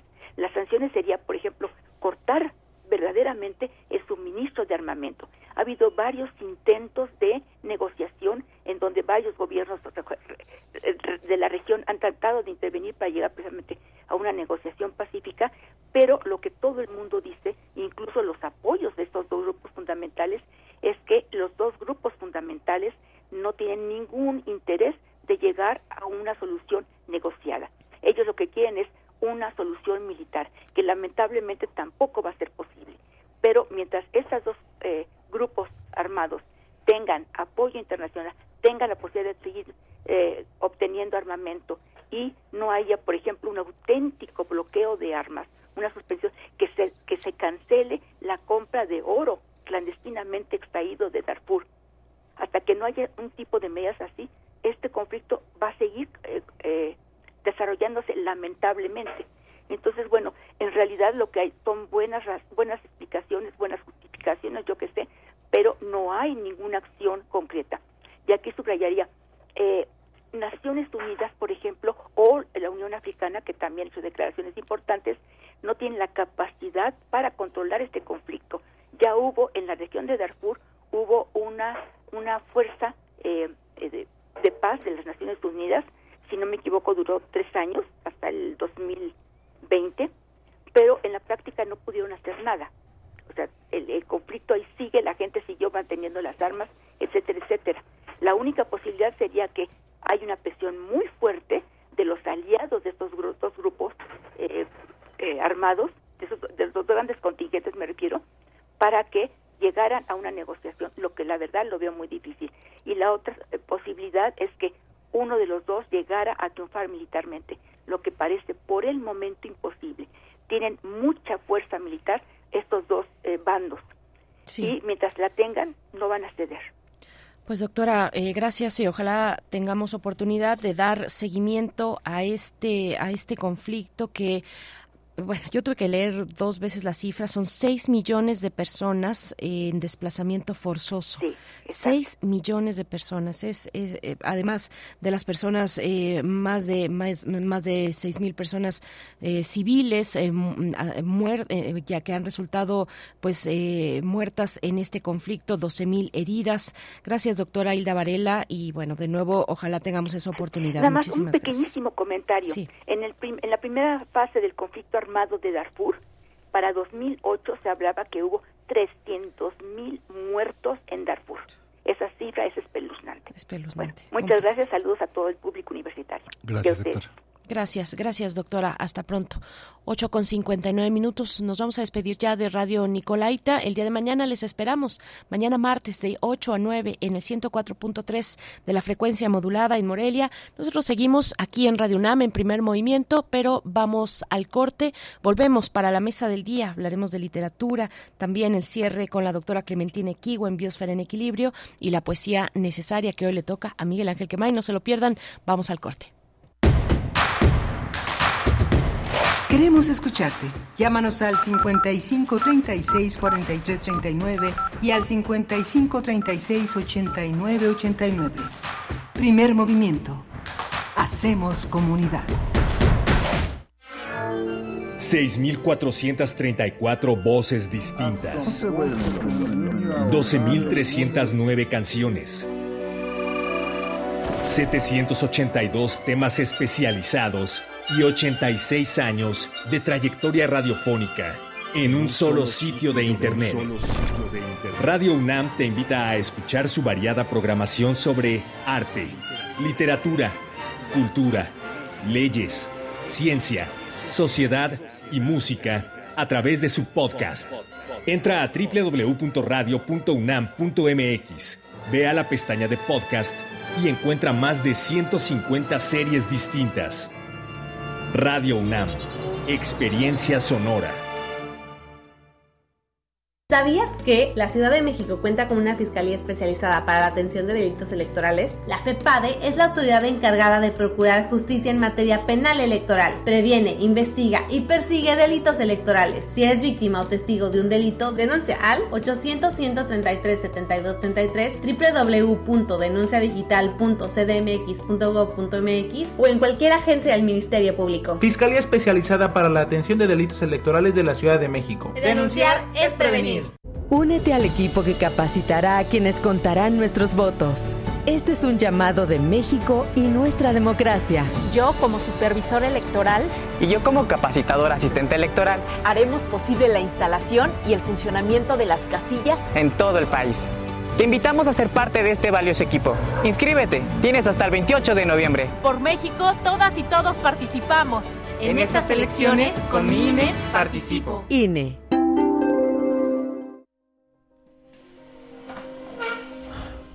Mi nombre es Manuel y tengo autismo. Nunca he conocido a un locutor de radio como yo. Me llamo Jorge y soy invidente. El otro día mi hijo me preguntó que por qué no había papás como yo en la televisión. Me partió el alma no saber qué responder. Mi nombre es Patricia y mi sueño es ser reportera. No lo hago porque me da miedo que me juzguen por usar los pies como mis manos. No te hagas ideas. La idea es que me conozcas. No te hagas ideas. La idea es que me conozcas. No, te, hagas ideas. La idea es que me conozcas. Esta es la historia de una niña que vendió gelatinas para ayudar a su familia. Rebelde y decidida, huyó del maltrato a la Ciudad de México y se convirtió en ingeniera y jefa delegacional. Aclamada por los ciudadanos, sorprendió a México al convertirse en la líder esperada. Ella sabe lo que cuesta salir adelante y quiere que para ti sea más fácil. Esta es la historia de Xochitl. Cambiemos el rumbo. PAN. Mensaje dirigido a militantes de Acción Nacional. Esta es la historia de una niña que vendió gelatinas para ayudar a su familia. Rebelde y decidida, huyó del maltrato a la Ciudad de México y se convirtió en ingeniera y jefa delegacional. Aclamada por los ciudadanos, sorprendió a México al convertirse en la líder esperada. Ella sabe lo que cuesta salir adelante y quiere que para ti sea más fácil. Esta es la historia de Xochitl. Mensaje dirigido a militantes del PRD dentro del proceso de selección interna. PRD. Pásale, pásale, güera, güera, güera, güera, güera, güera, güera. ¿Y en tu comunidad cómo suenan los pregones? Concurso de Registro Sonoro Pregones 2023. Haz una o varias grabaciones de los pregones de tu comunidad y compártelas a través del mapa sonoro de México. ¡Tacos, los tacos de canasta, tacos! Consulta las bases en mapasonoro.cultura.gov.mx. La Fonoteca Nacional y el Centro de Cultura Digital convocan. Mensaje dirigido a militantes y simpatizantes de Movimiento Ciudadano. Soy Samuel García. Siempre me dijeron que no se podía, que no había lugar para los nuevos. Me dijeron que no lograría ser diputado y lo logramos. Que era muy joven para entrar al Senado y entramos. Que no podía derrotar a la vieja política y ser gobernador de Nuevo León. ¿Y qué creen? Les ganamos. Lo nuevo es hacer posible lo imposible. Y si no me crees, pregúntale a Nuevo León. Samuel García, el precandidato único a presidente. Movimiento Ciudadano. Habla Alejandro Moreno, presidente nacional del PRI. Cuando en los gobiernos priistas impulsamos el turismo, no pensamos en el partido, pensamos en México. Cuando creamos el Infonavit, no pensamos en el partido, pensamos en tu patrimonio. Cuando creamos el sistema de becas para estudiantes, no pensamos en el partido, pensamos en tu superación. Los priistas no somos perfectos, pero damos resultados y sabemos gobernar. Propaganda dirigida a militantes y simpatizantes del PRI. Síguenos en redes sociales. Encuéntranos en Facebook como Primer Movimiento y en Twitter como arroba PMovimiento. Hagamos comunidad.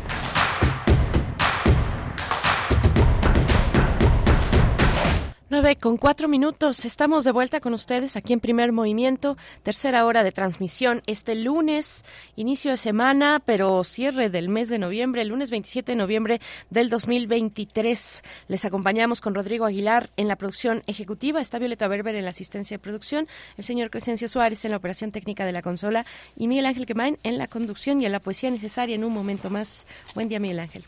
Hola Berenice, buenos días, buenos días a todos nuestros escuchas. Qué humor, ¿verdad? En los spots es algo, es verdaderamente, es la comedia, la parodia y la farsa.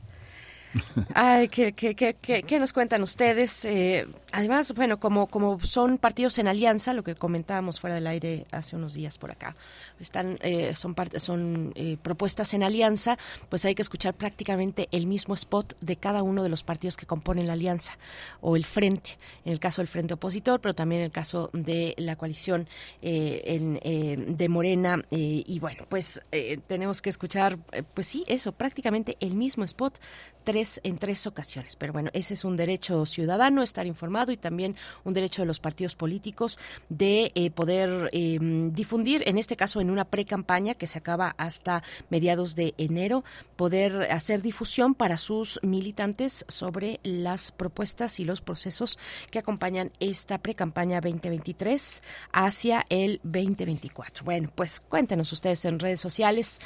Eh, lo cierto es que es una cantidad brutal de spots. ¿Se acuerdan del número? ¿Cuántos miles de spots en esta precampaña? ¿Lo tienen por ahí? No lo tenemos por ahí, pero bueno, eran, no sé, no sé, no, no quiero dar una cifra equivocada, ahorita se los buscamos, pero es una cantidad brutal de spots en todos los medios eh, de radio y televisión que estaremos mm, observando mm, para seguir este, este proceso electoral rumbo al 2024. 9 con 7 minutos. Están las redes sociales para que ustedes puedan participar. Eh, y comentarnos, comentarnos esta mañana cómo amanecen, cómo van cerrando este mes del año, noviembre se nos acaba ya y mientras tanto corre, corre eh, ya la Feria Internacional del Libro de Guadalajara 2023 destaca esta, en esta ocasión un, bueno, por supuesto, y cómo no, un, el, el homenaje a Raúl Padilla López, eh, que falleció en este año. Bueno, hay un evento naturalmente. Era de esperarse que en la FIL Guadalajara eh, tuviera un espacio para, para hacer homenaje a este, a, este personaje que estuvo frente a la FIL eh, durante, durante tanto tiempo, bueno, durante los años de la FIL y, y, y también, también destacar que en esta edición es la Unión Europea la invitada de honor, así es que la diversidad, la diversidad literaria es importante, es interesante. Está la, em, la el sitio electrónico fil.com.mx para, para que puedan revisar los contenidos del programa del, de eventos. Algunos de ellos, no todos, pero algunos de ellos sí tienen una transmisión vía streaming para eh, pues de manera remota poder disfrutar de algunos contenidos de la FIL de la FIL Guadalajara 2023 Miguel Ángel. A nosotros nos va a tocar así verla verla de lejos eh, un poco aprovechar la oportunidad de las tecnologías para poder poder ver en los distintos canales de la FIL, sobre todo en YouTube, mm, en Facebook también, eh, pues los eventos que tienen transmisión eh, remota, Miguel Ángel. Sí, muchos de ellos en in situ, en la propia feria, cuesta muchísimo trabajo entrar, hay que estar esperando muchísimo tiempo para tener acceso y una vez adentro pues eh, este hay que quedarse en toda la actividad a veces a veces la transmisión a distancia es eh, mucho más rica permite más recursos de comprensión que a veces hay aunque es muy emocionante siempre estar en la fila haciendo esperando a que lleguen los autores a las mesas y esperando su, su conversación la dificultad para estar en muchas partes al mismo tiempo que es una dificultad que tenemos los humanos pero esa ubicuidad que una programación tan rica ofrece para los visitantes. La, la, y sí, en eh, esto que mencionas, a veces algunos algunos eventos, pues es imposible eh, mm, entrar porque, bueno, pues se tiene uno que formar muy muy temprano. Es el caso incluso de algunas firmas de libros, algunos algunos eh, escritores de estos eh, pues que, que, más bien tienen eh, en plataformas digitales que han que han colocado ahí sus materiales en plataformas digitales que tienen que ver tal vez con con los, los mangas o con, o con eh, esta versión también en coreano que se me acaba de ir el nombre de, eh, de los mangas, los mangas coreanos, a ver si alguien por ahí se me acaba de ir el nombre, pero bueno, esos suelen ser muy solicitados, las firmas de libros también. Em, para entrar al Salón de la Poesía también hay varios, varios, varios eventos que requieren un previo registro, por ejemplo, porque el Salón de la Poesía es pequeño, requieren un registro previo. Bueno, hay que informarse, está, están todos los detalles en fil.com.mx que se está llevando a cabo en estos mismos momentos en estos momentos, bueno, después de las 10 de la mañana en realidad es cuando empieza a llegar eh, a llegar todos los invitados y la gente eh, y, bueno, pues eh, para disfrutar durante toda esta semana. Mangua es el nombre de los cómics coreanos. Sí, ahorita se me fue. pues ahí está, ahí está. Cuéntenos, ustedes tienen eventos favoritos, escritores, escritoras que se estarán presentando por allá y que les entusiasma. Cuéntenos en redes sociales cómo, cómo ven esta FIL, FIL Guadalajara 2023, Miguel Ángel. Sí, muy interesante. Hay una guía de los autores entre europeos y europeos que vienen a esta, esta FIL. Apareció un ensayo muy importante, muy significativo de Héctor Oretz Aguilar este domingo en el suplemento confabulario del periódico El Universal vale muchísimo la pena leerlo como una, como una guía muy importante. También está el homenaje a los 70 años de Rulfo, también los suplementos. El suplemento de la jornada semanal dedicó un amplio trabajo sobre los 70 años de esta, de esta edición con, conmemorativa de la vida cuentística de Rulfo. Así que bueno, mucho, mucho que hacer, muchas actividades literarias en la FIL muchas actividades. Esto apenas inició el sábado pasado, el 25 de noviembre, y bueno, estará toda esta semana y el fin de semana para poder disfrutarse eh, la, la FIL, la FIL en esta edición 2023. Vamos, son, son 37 años de la FIL Guadalajara, por cierto, 37 eh, años del 25 de noviembre al 3 de diciembre del 2023. Vamos a tener la mesa del día, vamos a conversar sobre una propuesta literaria que es una reedición, una reedición porque viene aumentada. Además, la primera fue en 2009, Sombras detrás de la ventana, cuentos reunidos de Eduardo, Eduardo Antonio Parra eh, por editorial Biblioteca Era. Y vamos a conversar con, con, este autor mexicano del norte del país, Antonio Parra, eh, literatura y política en el México actual, para hablar de su obra, de esta entrega. Él es ensayista y narrador, que bueno, estará con nosotros en la mesa del día. Sí, pues vamos a la poesía.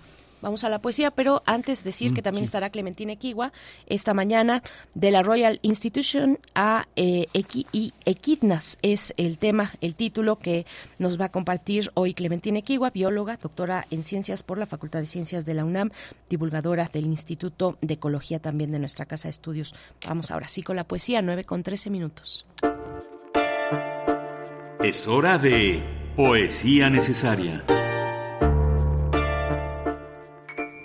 La poesía necesaria está dedicada a Gloria Fuertes. Gloria Fuertes, como lo habrán visto ya muchos de los que aman la poesía y la poesía para niños, cumple 25 años de haberse, de haberse ido y de haberse quedado. Falleció en 1998. Ella nació en 1917, cumplió sus primeros 100 años en 2017 nació en Madrid y en Madrid murió en Lavapiés, en ese barrio tan, tan, tan hermoso y tan característico del centro de la ciudad madrileña. Pertenece a la generación de los años 50.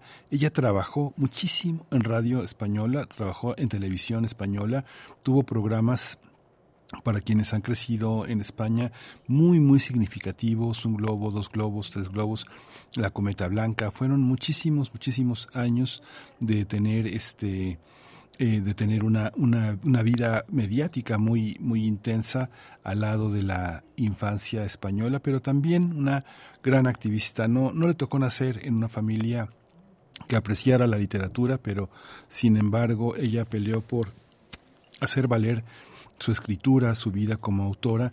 Y bueno, vamos a leer dos breves poemas eh, de esta gran poeta. En Madrid tiene la tumba donde está, allá en Alcobendas, eh, tiene dos epitafios que dice poeta de guardia. y ya creo que lo he dicho todo y, que ya todo lo amé. Eh, y vamos a acompañarla con uno de sus músicos eh, de cabecera, Andrés Messeger, que tiene una canción muy linda con, sus, con una poesía muy sencilla que se llama Los Diez Dedos.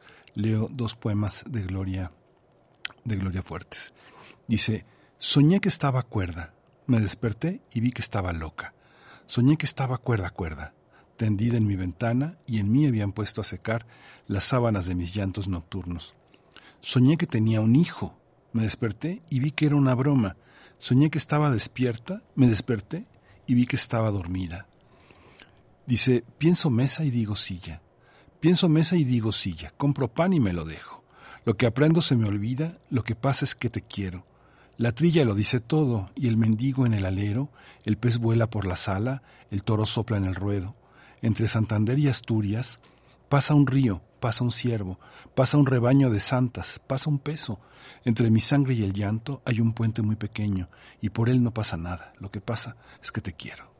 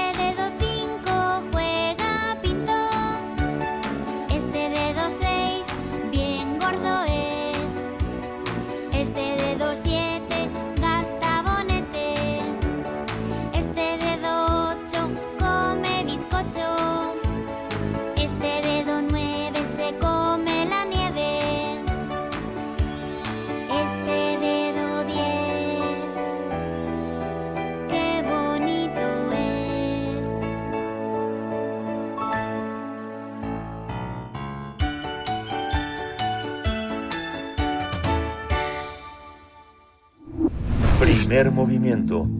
Hacemos comunidad con tus postales sonoras. Envíalas a primermovimientounam.gmail.com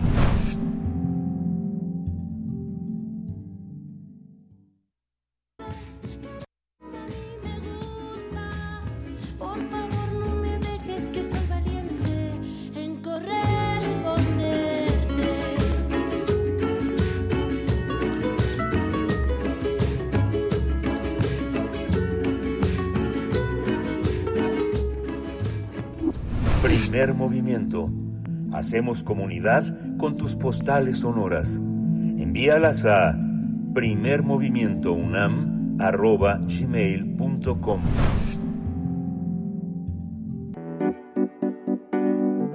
La mesa del día. Eduardo Antonio Parra nació en León, Guanajuato en 1965. Es un hombre que se ha movido entre muchísimas ciudades, entre ellas eh, en el norte de México, Ciudad Juárez, Nuevo Laredo, Monterrey. Posteriormente estudió letras en la Universidad Regiomontana y más tarde trabajó en la Nota Roja de los periódicos de la ciudad de Monterrey. La escritura de Parra tiene como temática principal la violencia, pero no es esa violencia de la nota roja, sino la que tiene que ver con la existencia, la que la sociedad mexicana históricamente se caracteriza por estar llena de muerte y existencia. Gracias a su trabajo, Eduardo Antonio Parra es considerado uno de los más eh, conocidos exponentes de narrativa de la violencia, que bien puede llamarse narcoliteratura. Bueno, eso está también a discusión.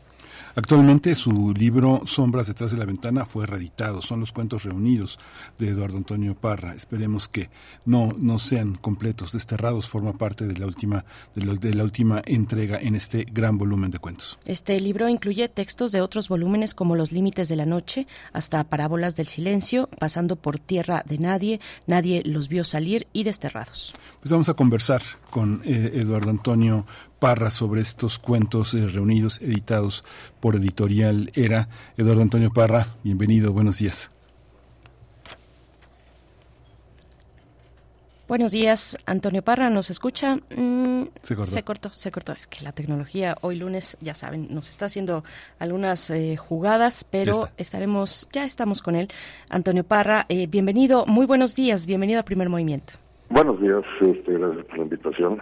Gracias, gracias al contrario por estar. Bueno, este, estos cuentos reunidos que desde 2009 han circulado entre nosotros y que hoy vuelve eh, con una edición ampliada. ¿Cómo, cómo, cómo se ve a la distancia estos, eh, eh, esta, esta colección de cuentos, una nueva edición ampliada?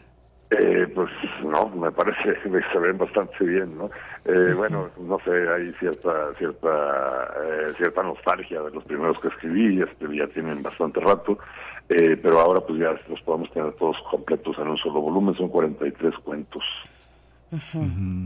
Eduardo, hay, una, son, son más de 20 años de que se han publicado los, los primeros trabajos y justamente han tenido una, una recepción crítica distinta cada uno. Así han, se han estado editados en distintos medios, en distintos medios se han, se han visto. ¿Cómo, cómo lo observas a la distancia? Eh, en, la, en la contraportada señala Christopher Domínguez que un autor eh, anticipadamente clásico, ¿no? un, clásico en vida. ¿Cómo, cómo observas esta recepción, Eduardo? ¿Cómo, eh, bueno, creo que creo que ha tenido bastante buena recepción los libros individualmente conforme fueron saliendo. Eh, me refiero, bueno, también a, crítica y a lectores, ¿no? Este, Digo, uno uno no se da cuenta nunca de, de, cuánto circulan los textos hasta que se acercan los lectores, se acercan algunos comentarios hasta que les algunas respuestas críticas.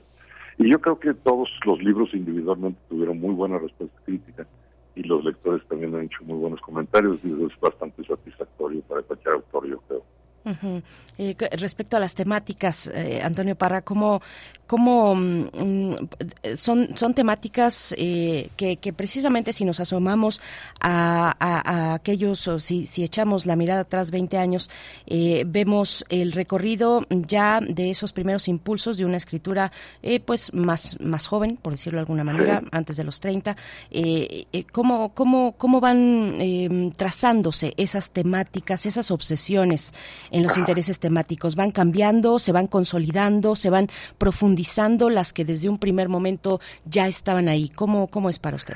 Eh, yo creo yo creo que siguen, ¿no? O sea, desde el primer libro de cuentos, este, por ejemplo, el abordaje fue eh, sobre muchos aspectos violentos de la vida de la vida mexicana. Sí, este, el primer libro salió en 1996, o sea, todavía no vivíamos esta violencia que se está viviendo ahora.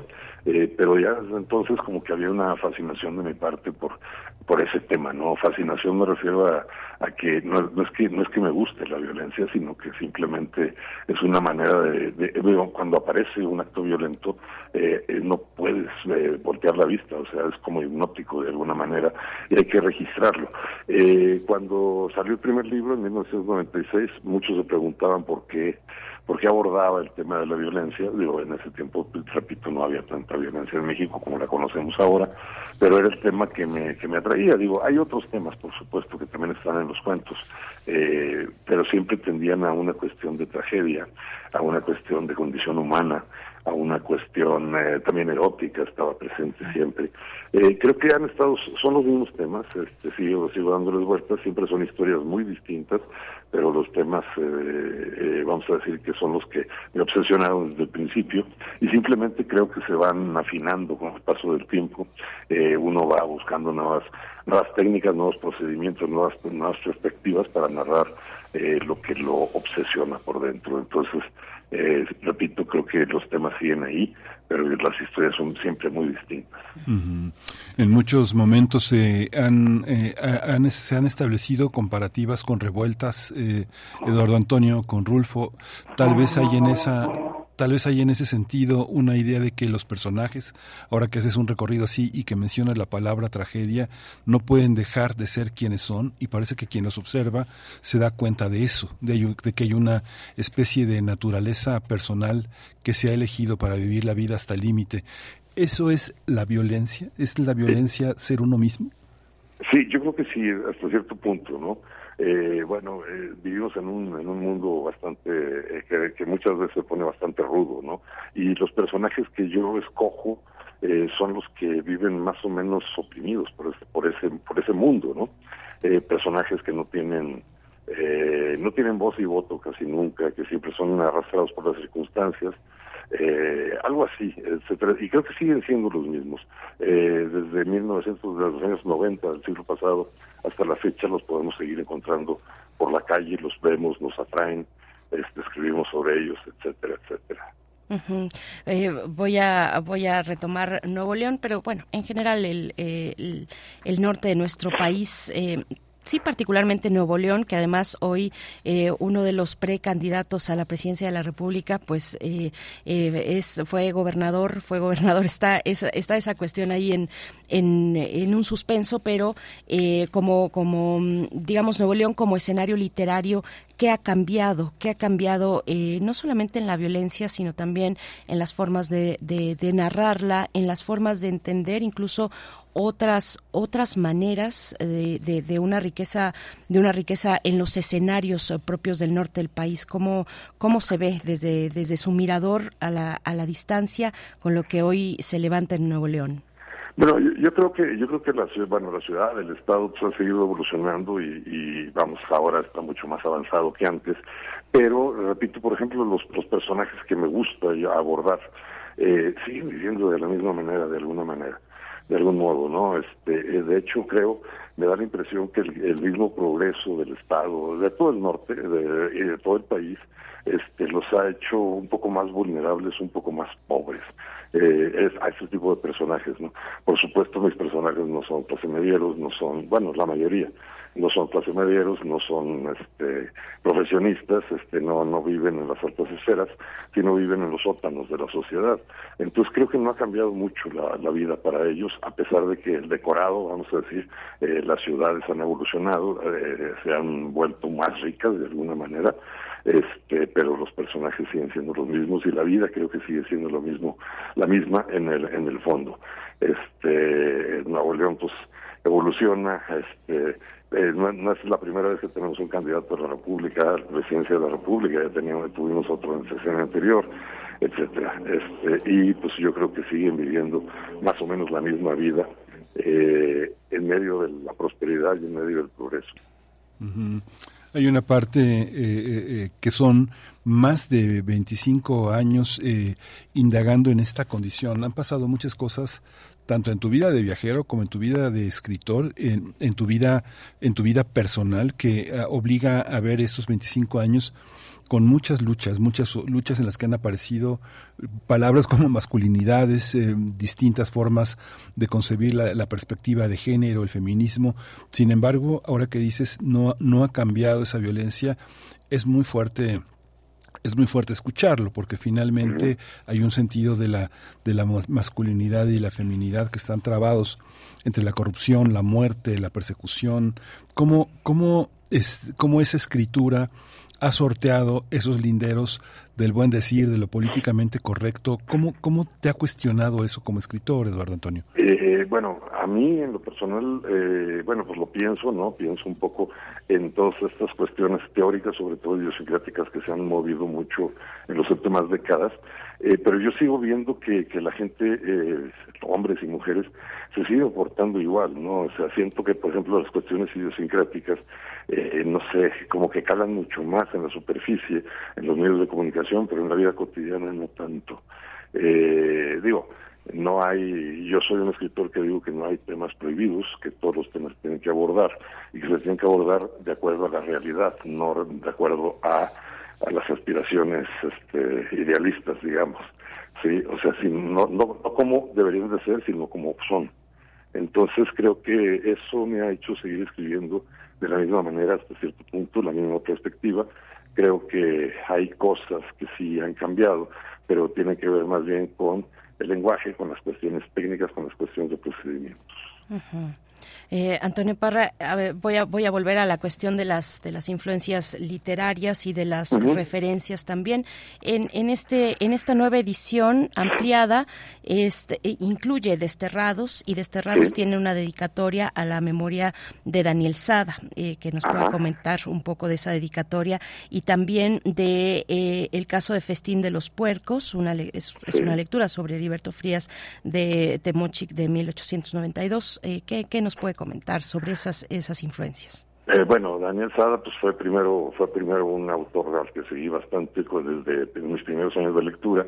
Eh, luego en algún momento del camino nos hicimos bastante amigos y luego pues coincidíamos con esta cuestión de sobre el norte de México, ¿no? Daniel también era un escritor que centraba la mayor parte de sus historias en el norte, platicamos mucho eh, sobre la narrativa que se está escribiendo en todos los estados del norte, eh, digamos convivimos bastante y eh, yo siento que me influyó bastante sobre sobre todo en las cuestiones temáticas, en las cuestiones de, de abordaje de, de las de, de las historias y de los personajes. Eh, bueno, eh, cuando salió Desterrados, más o menos acababa de morir Daniel y pues obviamente pues le puse la dedicatoria en su memoria porque siempre pensé que fue un gran escritor, así lo sigo pensando, es uno de los grandes escritores de México. En el caso de Tomochi, igual siempre es una es una novela, la de Alberto Frías, que siempre me obsesionó. Eh, la he leído muchas veces. Eh, es una novela violenta. Creo que es una es, es podría ser la novela que marca el inicio de la violencia de la narrativa en el norte, aunque Heriberto Frías no era norteño, los, los hechos que, que trata pues, ocurren en Chihuahua, es un pueblo de Chihuahua que es destrozado, eh, destruido completamente por el ejército mexicano, por es un crimen de Estado, vamos a decirlo así.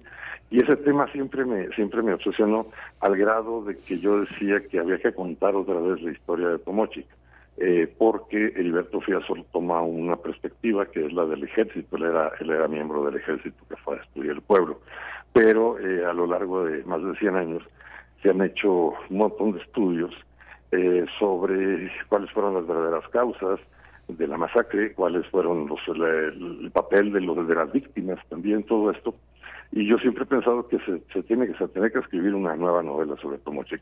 Pero bueno, vamos a decir, ese cuento fue el primer acercamiento a, esa nueva escritura sobre el mismo tema. Eh, tomé una de las escenas más eh, más brutales de la novela, este, que es cuando los puercos del pueblo devoran a los, los cadáveres que están tirados en la calle.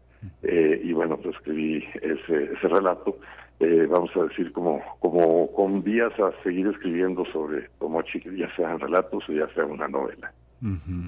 Esta, esta afición al norte, bueno, está Daniel Sadak ahí, no sé, pienso en tus cuentos, pienso en el, registro de, causantes de Sada, pienso en una novela breve como una de dos, pero pienso, porque parece mentira, la verdad nunca se sabe, esa novelota, está emparentada de alguna manera a otra novelota tuya, El rostro de piedra, que es también una, una manera de una manera de ejercer una, una retórica y una poética sobre Juárez muy muy importante, pero también está el otro norteño, Gardea, también hay una hay una crudeza también que también te emparenta de alguna manera con esa con esa vocación por el lenguaje.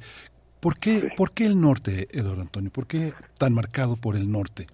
Eh, bueno, pues yo nací en Guanajuato, pero a los cuatro años ya estaba viviendo en el norte, ¿no? Este, entonces me crié allá toda la infancia, toda la adolescencia y empecé como escritor también allá en el norte. Entonces eran los temas que tenía a la mano, era, era lo que veía a mi alrededor. Y había una, en ese entonces, digo, no era, no era como hoy, este, había una tendencia entre los escritores norteños nueva, eh, de que queríamos contar nuestro espacio, queríamos contar nuestras regiones y queríamos escribir para los lectores del norte, que también pensábamos que no había muchos en ese entonces. Y una de las ideas era crear esos lectores. Ahorita ya pasaron 25, 30 años. Yo creo que esos lectores ya existen y también ya hay muchísimos escritores que están contando desde su ciudad del norte. En, a, principios, a mediados de los 90, casi todas las referencias literarias geográficas, vamos a decirlo, en México, eran la Ciudad de México, ¿no? Entonces, eh, vamos a decir, queríamos hacer una especie de irrupción contando nuestra aldea, como decía Tolstoy, ¿no? Eh, Antonio Parra, ¿qué, qué, piensa? Bueno, hace un momento Miguel Ángel eh, eh, acudía a, estas cuestiones de género, de violencia y género, incluso de, de, esto, de esta idea de ser políticamente correcto. Eh, en ese en ese conjunto de ideas, ¿qué, qué piensa usted del término narcoliteratura eh, y, de, y de las críticas de críticas a estos términos que, que antes, por ejemplo, era eh, se hablaba de crímenes pasionales, hoy se le llama feminicidio y así lo exigen muchas mujeres organizadas. Dicen hay que llamarle a las cosas por su nombre, no es un no no romanticemos. En fin, ¿qué, qué decir de de esas maneras de nombrar una literatura que incluso podría ser como la suya, narcoliteratura? ¿Qué nos puede comentar? De hecho, de hecho, yo siempre, casi siempre estuve eh, en contra del término narcoliteratura, eh, porque, por ejemplo, eh, se, se, toman algunos de mis textos como referencia, pero si uno lee bien Sombras detrás de la ventana, que son todos los cuentos, creo que solo hay un cuento donde hay un marihuanero, ¿no? Un vendedor de marihuana. toda la, toda la, todo el resto de la violencia que se trata ahí no tiene nada que ver con el narco, en estos cuentos por lo menos. bueno, los términos yo supongo que la crítica siempre tiene que buscar los términos para clasificar ciertas literaturas, ¿no? A ver, yo prefiero el término de literatura de la violencia, que es lo mismo que se usaba en Colombia en la segunda mitad del siglo pasado, ¿no? Que tenía que ver con, violencia política, con violencia criminal, con todo tipo de violencia. Ahora, estas, estas cuestiones de eh, perspectiva de género y todo eso, eh, pues creo que se abordan, o yo las empecé a abordar, eh, sin que existieran todavía teóricamente, sin que existiera toda, toda esta idiosincrasia. Tengo cuentos donde ahí se habla de violencia violencia contra las mujeres, también tengo cuentos donde se habla de violencia contra los hombres, pero realmente no, eh, vamos, no me apoyo en las teorías, en las teorías que surgieron en las últimas dos décadas, ni me apoyo en esa idiosincrasia, simplemente creo que eh, simplemente con contar la vida, lo que sucede a tu alrededor es suficiente. Este, por supuesto, hay términos que, que, no, no me cuadran, ¿sí? Es, por ejemplo, como este, el lenguaje inclusivo y ese tipo de cosas tampoco me cuadran, pero bueno, hay que seguir escribiendo y tratando de no, de no, eh, no, no, no quisiera decir no ofender, sino no desafiar este, todo este tipo de perspectivas. Eduardo, hay una, hay una, hay una parte que hay ciertas formas de violencia que las permiten ciertos contextos, ¿no? Digamos que en una sociedad como la suiza o la, o la finlandesa o la sueca no, no serían posibles ciertas formas de, de, de crueldad y de, y de violencia, pero el conjunto de personajes que ahora están expuestos en este enorme libro de cuentos en esos años que por supuesto no son cronológicamente lo que estos cuentos han transcurrido, sino que van mucho más atrás, ¿no? Yo creo que vienen de mucho más atrás y que vienen de esas, de esas crueldades que vienen desde los años 30 documentadas en la prensa, las que vio Revuelta, las que vio Rulfo, las que vio Elena Garro, las que han visto los grandes escritores. ¿Cómo, ¿Qué, ¿Cuál es la crueldad que, que se permite en un país eh, como el nuestro? ¿Sobre qué estamos eh, dispuestos a pasar eh, en un momento dado las personas que vivimos en este en este país? Eh, que, podríamos aceptar preguntas. o, que simplemente no nos no nos dolerían tanto no sé no sé yo creo que por ejemplo una venganza una venganza mm. una venganza justa este podría ser un acto de violencia que podría ser pasado que podría ser pasado por alto en este país más o menos no eh, en el caso de, por ejemplo, cuestiones estas eh, de género, eh, cuando cuando una mujer eh, se libera, se libera de su opresor, creo que también lo podríamos pasar tranquilamente por alto, ¿no? O sea, no lo consideraríamos una violencia injusta, no lo consideraríamos algo algo terrible, sino como una especie de justicia que va más allá, más por encima de la ley. Antonio Parra, bueno, que se nos ha ido volando esta esta esta charla, esta entrevista. Muchas gracias, pero eh, quiero quiero preguntar también sobre la poesía, porque en alguna de en, algunas entrevistas ha dicho usted que es lector de poesía, que es seguidor, que es amante de la poesía. ¿Cómo cómo juega la poesía con el cuento en, en estos cuentos reunidos? Eh, bueno, la poesía, eh, leer poesía, por ejemplo, nos, nos, nos ¿cómo se diría? nos inclina hacia la hacia la síntesis, hacia la concentración hacia eh, que todo lo que tiene con el cuento. decía Cortázar que, que, la poesía era el género más cercano al cuento por la cuestión de la, de la concentración de elementos y todo esto, pero también eh, yo siempre pienso que por el lado del lenguaje, ¿no? Este, los poetas son los eh, que exploran el lenguaje, los que inventan un nuevo lenguaje. y creo que los narradores tenemos que conocerlos para poder utilizar esos nuevos lenguajes, esos nuevos giros, esos nuevos términos, esos nuevos procedimientos lingüísticos en nuestra prosa. Creo que una prosa, si no tiene poesía, es una prosa bastante eh, seca, bastante yerma, bastante árida, ¿no? Entonces yo creo que hay que hay que hay gente que hacerla con lo que con lo que lee uno eh, de los poetas. Eduardo, ¿y qué, y qué, qué vínculo esta esta pregunta tan interesante que plantea Berenice cómo cómo cruzarla ahora con la con el tema de la novela? La novela así como el cuento no tiene una regla, eh, una, una constante en tu caso, va de lo corto a lo de gran aliento, cuentos pequeños, cuentos cortos, con cuentos de largo aliento que a veces da la impresión de que son como una novela. ¿Cómo, cómo, cómo, se, juegan, cómo se juega eso? ¿Cómo lo decides? Yo creo que es, la, necesidad de la historia, pero desde el momento en que uno concibe la historia, como que hay una especie de alarmita interna que te dice esto, esto tiene que ser una novela, esto sí puede ser un cuento, o esto tiene que ser forzosamente un cuento porque la historia eh, va a ser, va a tener que ser breve, ¿no? Eh, sí, no, no, no es una cuestión así de, de, elegir, por ejemplo, que se te ocurre una idea y dices, bueno, esta la puedo hacer cuento, la puedo hacer novela. No, yo creo que la misma, la misma historia, la misma historia que quieres contar te, te, va inclinando hacia el género, ¿no? Esto tendría que ser cuento, esto tendría que ser novela. Y pues ahí se decide, ¿no? Es algo que tiene que ver con la intuición o con el instinto, creo yo. Eh, pues por último, por último, ¿no? con 42 minutos estamos ya cerrando esta, esta charla, pero sí quisiera preguntar, bueno, se mantienen los temas, se siguen, se sigue la obsesión por los temas, se profundiza en ellos, la violencia, el erotismo en esta obra. ¿Qué hay de las cuestiones eh, técnicas? ¿Qué es lo que ocupa hoy eh, en su escritura, lo que le ocupa en términos técnicos? Eh, bueno, no sé, eh, siempre siempre hay que buscar la, la, eficacia de la historia y para eso ayudan las técnicas. Eh, por supuesto, siempre eh, vamos, uno sigue leyendo, sigue leyendo a los grandes autores y de ahí sigue adaptando sus propias técnicas. Hay, hay historias que desde el momento en que las imaginas ya sabes, por ejemplo, qué técnica vas a, vas a utilizar para escribirla o qué procedimientos o qué estructura y hay otras que sí se convierten en algo un poco más difícil que las tienes que ir descubriendo poco a poco conforme la vas contando. Eh, siempre siempre creo que en la cabeza uno, bueno, yo tengo este, la idea la idea de contar la historia de la manera más eficaz y de la manera más, eh, incluso voy a decirlo así, de, la manera más sencilla para el, para el lector, ¿no? Para que la, la comprenda de la, la comprenda mejor.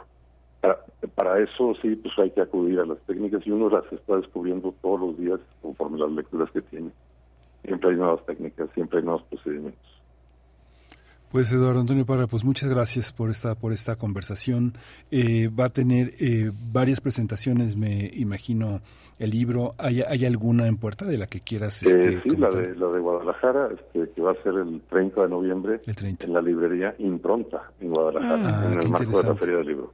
Qué interesante. Pues muchísima suerte, mucha vida para este libro que pues que está entre nosotros desde hace mucho tiempo y que ahora con Desterrados pues una una una joya más para esta para esta enorme esta enorme pieza arquitectónica de literatura. Muchas gracias, Eduardo. Muchísimas gracias a ustedes. ¿eh? Hasta pronto, gracias. Hasta luego. Eduardo Antonio Parra, bueno, con estos cuentos reunidos, nueva edición ampliada, Sombras detrás de la ventana, eh, se presenta el 30 de noviembre en la librería Impronta, que también es una editorial, Impronta editorial, y que ha, eh, pues que se ha levantado no con poco esfuerzo como uno de los proyectos editoriales eh, y pues más, más interesantes de nuestro país, en este caso en, en Guadalajara. Nosotros vamos a hacer una pausa musical, vamos a seguir escuchando a Natalia Lafourcade esta canción, bueno, muy conocida y seguro las, la van a cantar. Es la, eh, sí, nos vamos con Nunca es suficiente.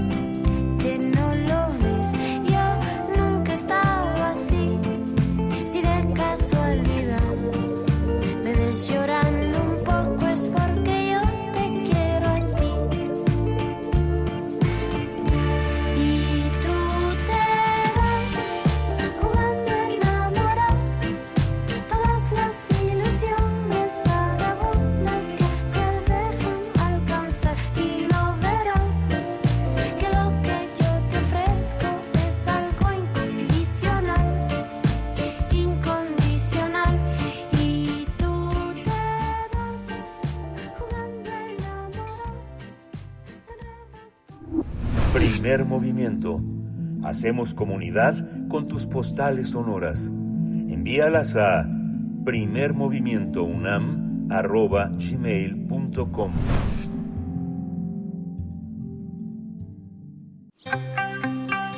Biosfera en equilibrio. De la Royal Institution y los equidnas es el tema de esta ocasión con la doctora Clementina Equigua, bióloga, doctora en ciencias, divulgadora desde el Instituto de Ecología de la UNAM y desde también Radio UNAM. Eh, nos acompaña este, este lunes. Doctora Clementina Equigua, ¿cómo estás? Buenos días. Buenos días, muchísimas gracias por esta presentación, Berenice, como siempre.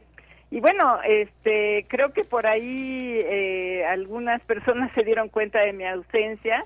Particularmente hace un, pues casi dos semanas recibí en mi celular un amable mensaje de Mauricio eh, Cervantes, que es un asiduo radioescucha de primer movimiento, y él fue uno de los que me dijo que extrañaba mi presencia los lunes en el pro- programa y por supuesto le mando un saludo afectuoso a Mauricio que posiblemente nos esté escuchando y pues ya estoy de vuelta.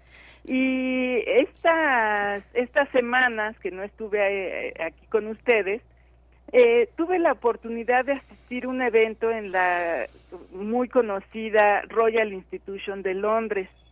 La Royal Institution, como se le conoce en el Reino Unido o RI, fue fundada en 1799 con el fin de unir al público y a científicos para compartir su interés y pasión por la ciencia. La Royal Institution es una organización que se basa en la idea de que el acceso a la ciencia debe ser equitativo y que se debe de nutrir el deseo del público de involucrarse con la ciencia y quienes la practican. Casi desde su fundación, la Royal Institution ha dirigido sus actividades al público joven y en 1825 Michael Faraday promovió la primera conferencia de Navidad. Desde entonces se llevan a cabo cada año las ahora famosas conferencias de Navidad. Solamente no hubo conferencias navideñas durante los años de la Segunda Guerra Mundial. Michael Faraday impulsó las conferencias de Navidad como una actividad dirigida al público joven, al que acababan asistiendo familias completas los días 25 de diciembre. Esto es, eh, esto sucedió en una época en la que no había actividades científicas para este público. Cuenta la historia que como director de la Royal Institution, Michael Faraday siempre asistía a las conferencias navideñas y si alguna no era entretenida, se salía del auditorio haciendo mucho ruido y muchos aspavientos. Faraday era un apasionado de la divulgación científica y a lo largo de su vida dio 19 conferencias navideñas. Es la persona que ha dado más conferencias de Navidad en la historia de la Royal Institution. Y desde su creación, como digo, esta tradición se ha mantenido ya casi por dos siglos. Grandes hombres y mujeres de la ciencia imparten cada año las conferencias de Navidad. Y como digo, su objetivo es presentarle a la audiencia de jóvenes de 11 a 17 años principalmente temas científicos de interés. Pero como ya son una tradición, se disfrutan en familia. Las conferencias navideñas se transmiten por televisión desde 1936, eh, pero no fue hasta 1966 que por iniciativa de Sir David Attenborough las conferencias se empezaron a transmitir completas y de manera regular por el canal de la BBC 2. Hoy, además, muchas de ellas se pueden ver en su canal de YouTube. Este año, por ejemplo, las conferencias de Navidad, que serán tres, abordarán el tema de la inteligencia artificial. Desde nuestro país se podrán ver en el canal de YouTube de la Royal Institution a partir de enero de 2024. Attenborough, volviendo a él, como creo que nuestra audiencia lo sabe muy bien, ha sido crucial para comunicar sobre la naturaleza del mundo. Él y un vasto número de fotógrafos, camarógrafos y expertos en documentales han recorrido nuestro planeta de extremo a extremo tomando imágenes de animales y plantas, con el resultado que han obtenido montones de historias increíbles de biodiversidad. Por su trayectoria, el mismo Atembor dio una charla de Navidad en 1973 y se las recomiendo que se asomen por ellas porque es muy simpática, que en realidad muchas cosas no le salen bien y acaba siendo una, una exposición muy divertida. Hoy, el mismo Atemboru, a los 97 años, se mantiene activo participando en proyectos que nos siguen inspirando a todos. Precisamente en estos mismos días que no estuve aquí en México, entre el 8 y 9 de noviembre, los medios británicos anunciaron con mucho bombo y platillo el redescubrimiento de una especie de mamífero que se creía extinta y que está dedicada precisamente a David Attenborough. Me refiero al Zaglosus attenbori. Este increíble animal se conoce coloquialmente como equidna de pico largo o equidna de Attenborough. El único ejemplar de colección científica que existe del Zaglosus attenbori fue recolectado en Nueva Guinea por un botánico holandés en la década de 1960. Desde entonces no se había visto uno vivo. En 1998, unos mastozólogos australianos, estudiosos de la taxonomía de estos animales, concluyeron que este ejemplar, colectado en 1961, pertenecía a una especie nueva que le dedicaron a Attenborough. Estos autores reconocen así el trabajo de Sir David Attenborough para informar sobre la biodiversidad de Nueva Guinea. Específicamente, el, el, equidna de Attenborough fue colectado en las montañas Cíclopes, en la costa septentrional de la provincia de Papúa, en Nueva Guinea. Los equidnas son animales que solo viven en esa región de Australasia. Hay dos géneros, el denominado Tachyglossus, que es de, original de Australia, y el Saglossus, que son eh, varias especies de equidna que solo viven en Nueva Guinea. Los equidnas y los ornitorrin- eh, eh, ornitorrincos pertenecen al grupo de los monotremas, que son mamíferos muy antiguos cuya peculiar característica es que ponen huevos. Poner huevos es una característica, eh, desde la perspectiva evolutiva, es una característica primitiva en el linaje de los mamíferos. Por eso se dice que todos los monotremas son fósiles vivientes. En la monumental obra Manual de los Mamíferos del Mundo, el experto en estos animales, Stuart Nicol, explica que los monotremas posiblemente surgieron hace unos 175 millones de años, durante el Jurásico. Los equidna son animales que tienen un pico, no tienen dientes, su pelaje está est- entremezclado con espinas que se originan del propio pelo, ponen huevos y sus crías se alimentan de leche que produce la hembra. La noticia del equidna de pico largo dio la vuelta al mundo porque durante más de 60 años no se había vuelto a ver un animal de estos. Esto se debe a que este pequeño animal solo vive en un área aproximada de 50 kilómetros cuadrados de las montañas cíclopes de Nueva Guinea. Por ser un animal raro, raro y de una distribución tan pequeña, está en la lista roja de la UICN como en peligro crítico. En algún momento se consideró extinta porque se ha destruido su hábitat, pero en 2007 un reporte breve de un grupo de mastozólogos británicos dice que la gente de las comunidades de esas montañas los veían con frecuencia. Además, los mismos autores confirman que observaron abundantes señales de la presencia de este equidna en el norte de las cíclopes. Estas señales consistían en rastros de que los animales olisquearon el suelo, de que escarbaron o que husmearon en nidos de termitas. Stuart Nicol dice que no se sabe mucho del equidna de Attenborough, es decir, no se sabe exactamente qué comen, ni cuándo se reproducen, ni cuánto viven. Solamente estiman que su hábitat abarca esos 50 kilómetros cuadrados de las montañas que les digo y pueden estar entre los 300 y 1600 metros de altitud.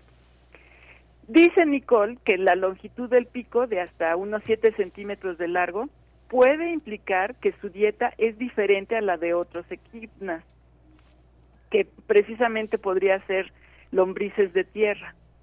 Pero no se sabe con certeza en qué consiste la diferencia. Después de la sorprendente imagen del equidna de pico largo que se capturó eh, con una fototrampa en noviembre de este año, seguramente los expertos estudiarán más a esta sorprendente especie. Los capítulos que se escriban nos ayudarán a recapitular la historia de los mamíferos de nuestro planeta. Y al encontrar una especie eh, viva que se creyó extinta, nos demuestra que la naturaleza no deja de sorprendernos. El, hallar, el hallazgo es una oportunidad más para recordar el valor de conservar de la mejor manera posible los entornos naturales de nuestro planeta. Y bueno, yo espero que se asomen a nuestras redes sociales. Les voy a poner un- el video que publicó la BBC en, en esas fechas. Y la verdad es un animal súper simpático y pues como digo, nos sorprende todavía estos hallazgos en pleno siglo XXI. Por supuesto, cuántos misterios por, por descubrir y por proteger. Doctora Clementina Equigua, muchas gracias y nos encontramos en, en ocho días. Claro que sí y abrazos para todos. Gracias. Abrazos. Hasta pronto. Pues estamos a punto de despedirnos, solamente invitarles a que eh, se puedan sumar en la FIL Guadalajara el día de hoy, lunes 27 de noviembre a las 19 horas en el Salón 9 tendrá lugar la presentación del eh, siguiente número de la revista de la universidad que trae eh, un, un dossier un dossier de aniversario del Ejército Zapatista de Liberación Nacional. Eh, bueno, pues con tendrá tendrá lugar esta esta tarde tarde, 19 horas, Salón 9 de la FIL Guadalajara. Participan Juan Villoro, Yasnaya Elena Aguilar Gil, eh, Diego Enrique Osorno y Guadalupe Netel, directora de la revista de la Universidad de México, con este dossier de aniversario del EZLN. Es un recorrido, un recorrido por la historia de ese movimiento que ha marcado a muchas generaciones y, bueno, despertado la empatía de muchas comunidades en todo el planeta. No se lo pierdan, 19 horas en la FIL Guadalajara, la presentación de este, de este ejemplar de diciembre del 2023 a enero del 2024. 10 de la mañana, nos vamos. Nos vamos. Esto fue el primer movimiento. El mundo desde la universidad. Radio UNAM presentó Primer Movimiento. El mundo desde la universidad. Con Berenice Camacho y Miguel Ángel Gemain en la conducción. Rodrigo Aguilar y Violeta Berber, producción. Antonio Quijano y Patricia Zavala, noticias. Miriam Trejo, coordinación de invitados. Tamara Quirós, redes sociales. Arturo González, operación técnica. Locución, Tessa Uribe y Juan Staca. Quédate en sintonía con Radio UNAM. Experiencia sonora.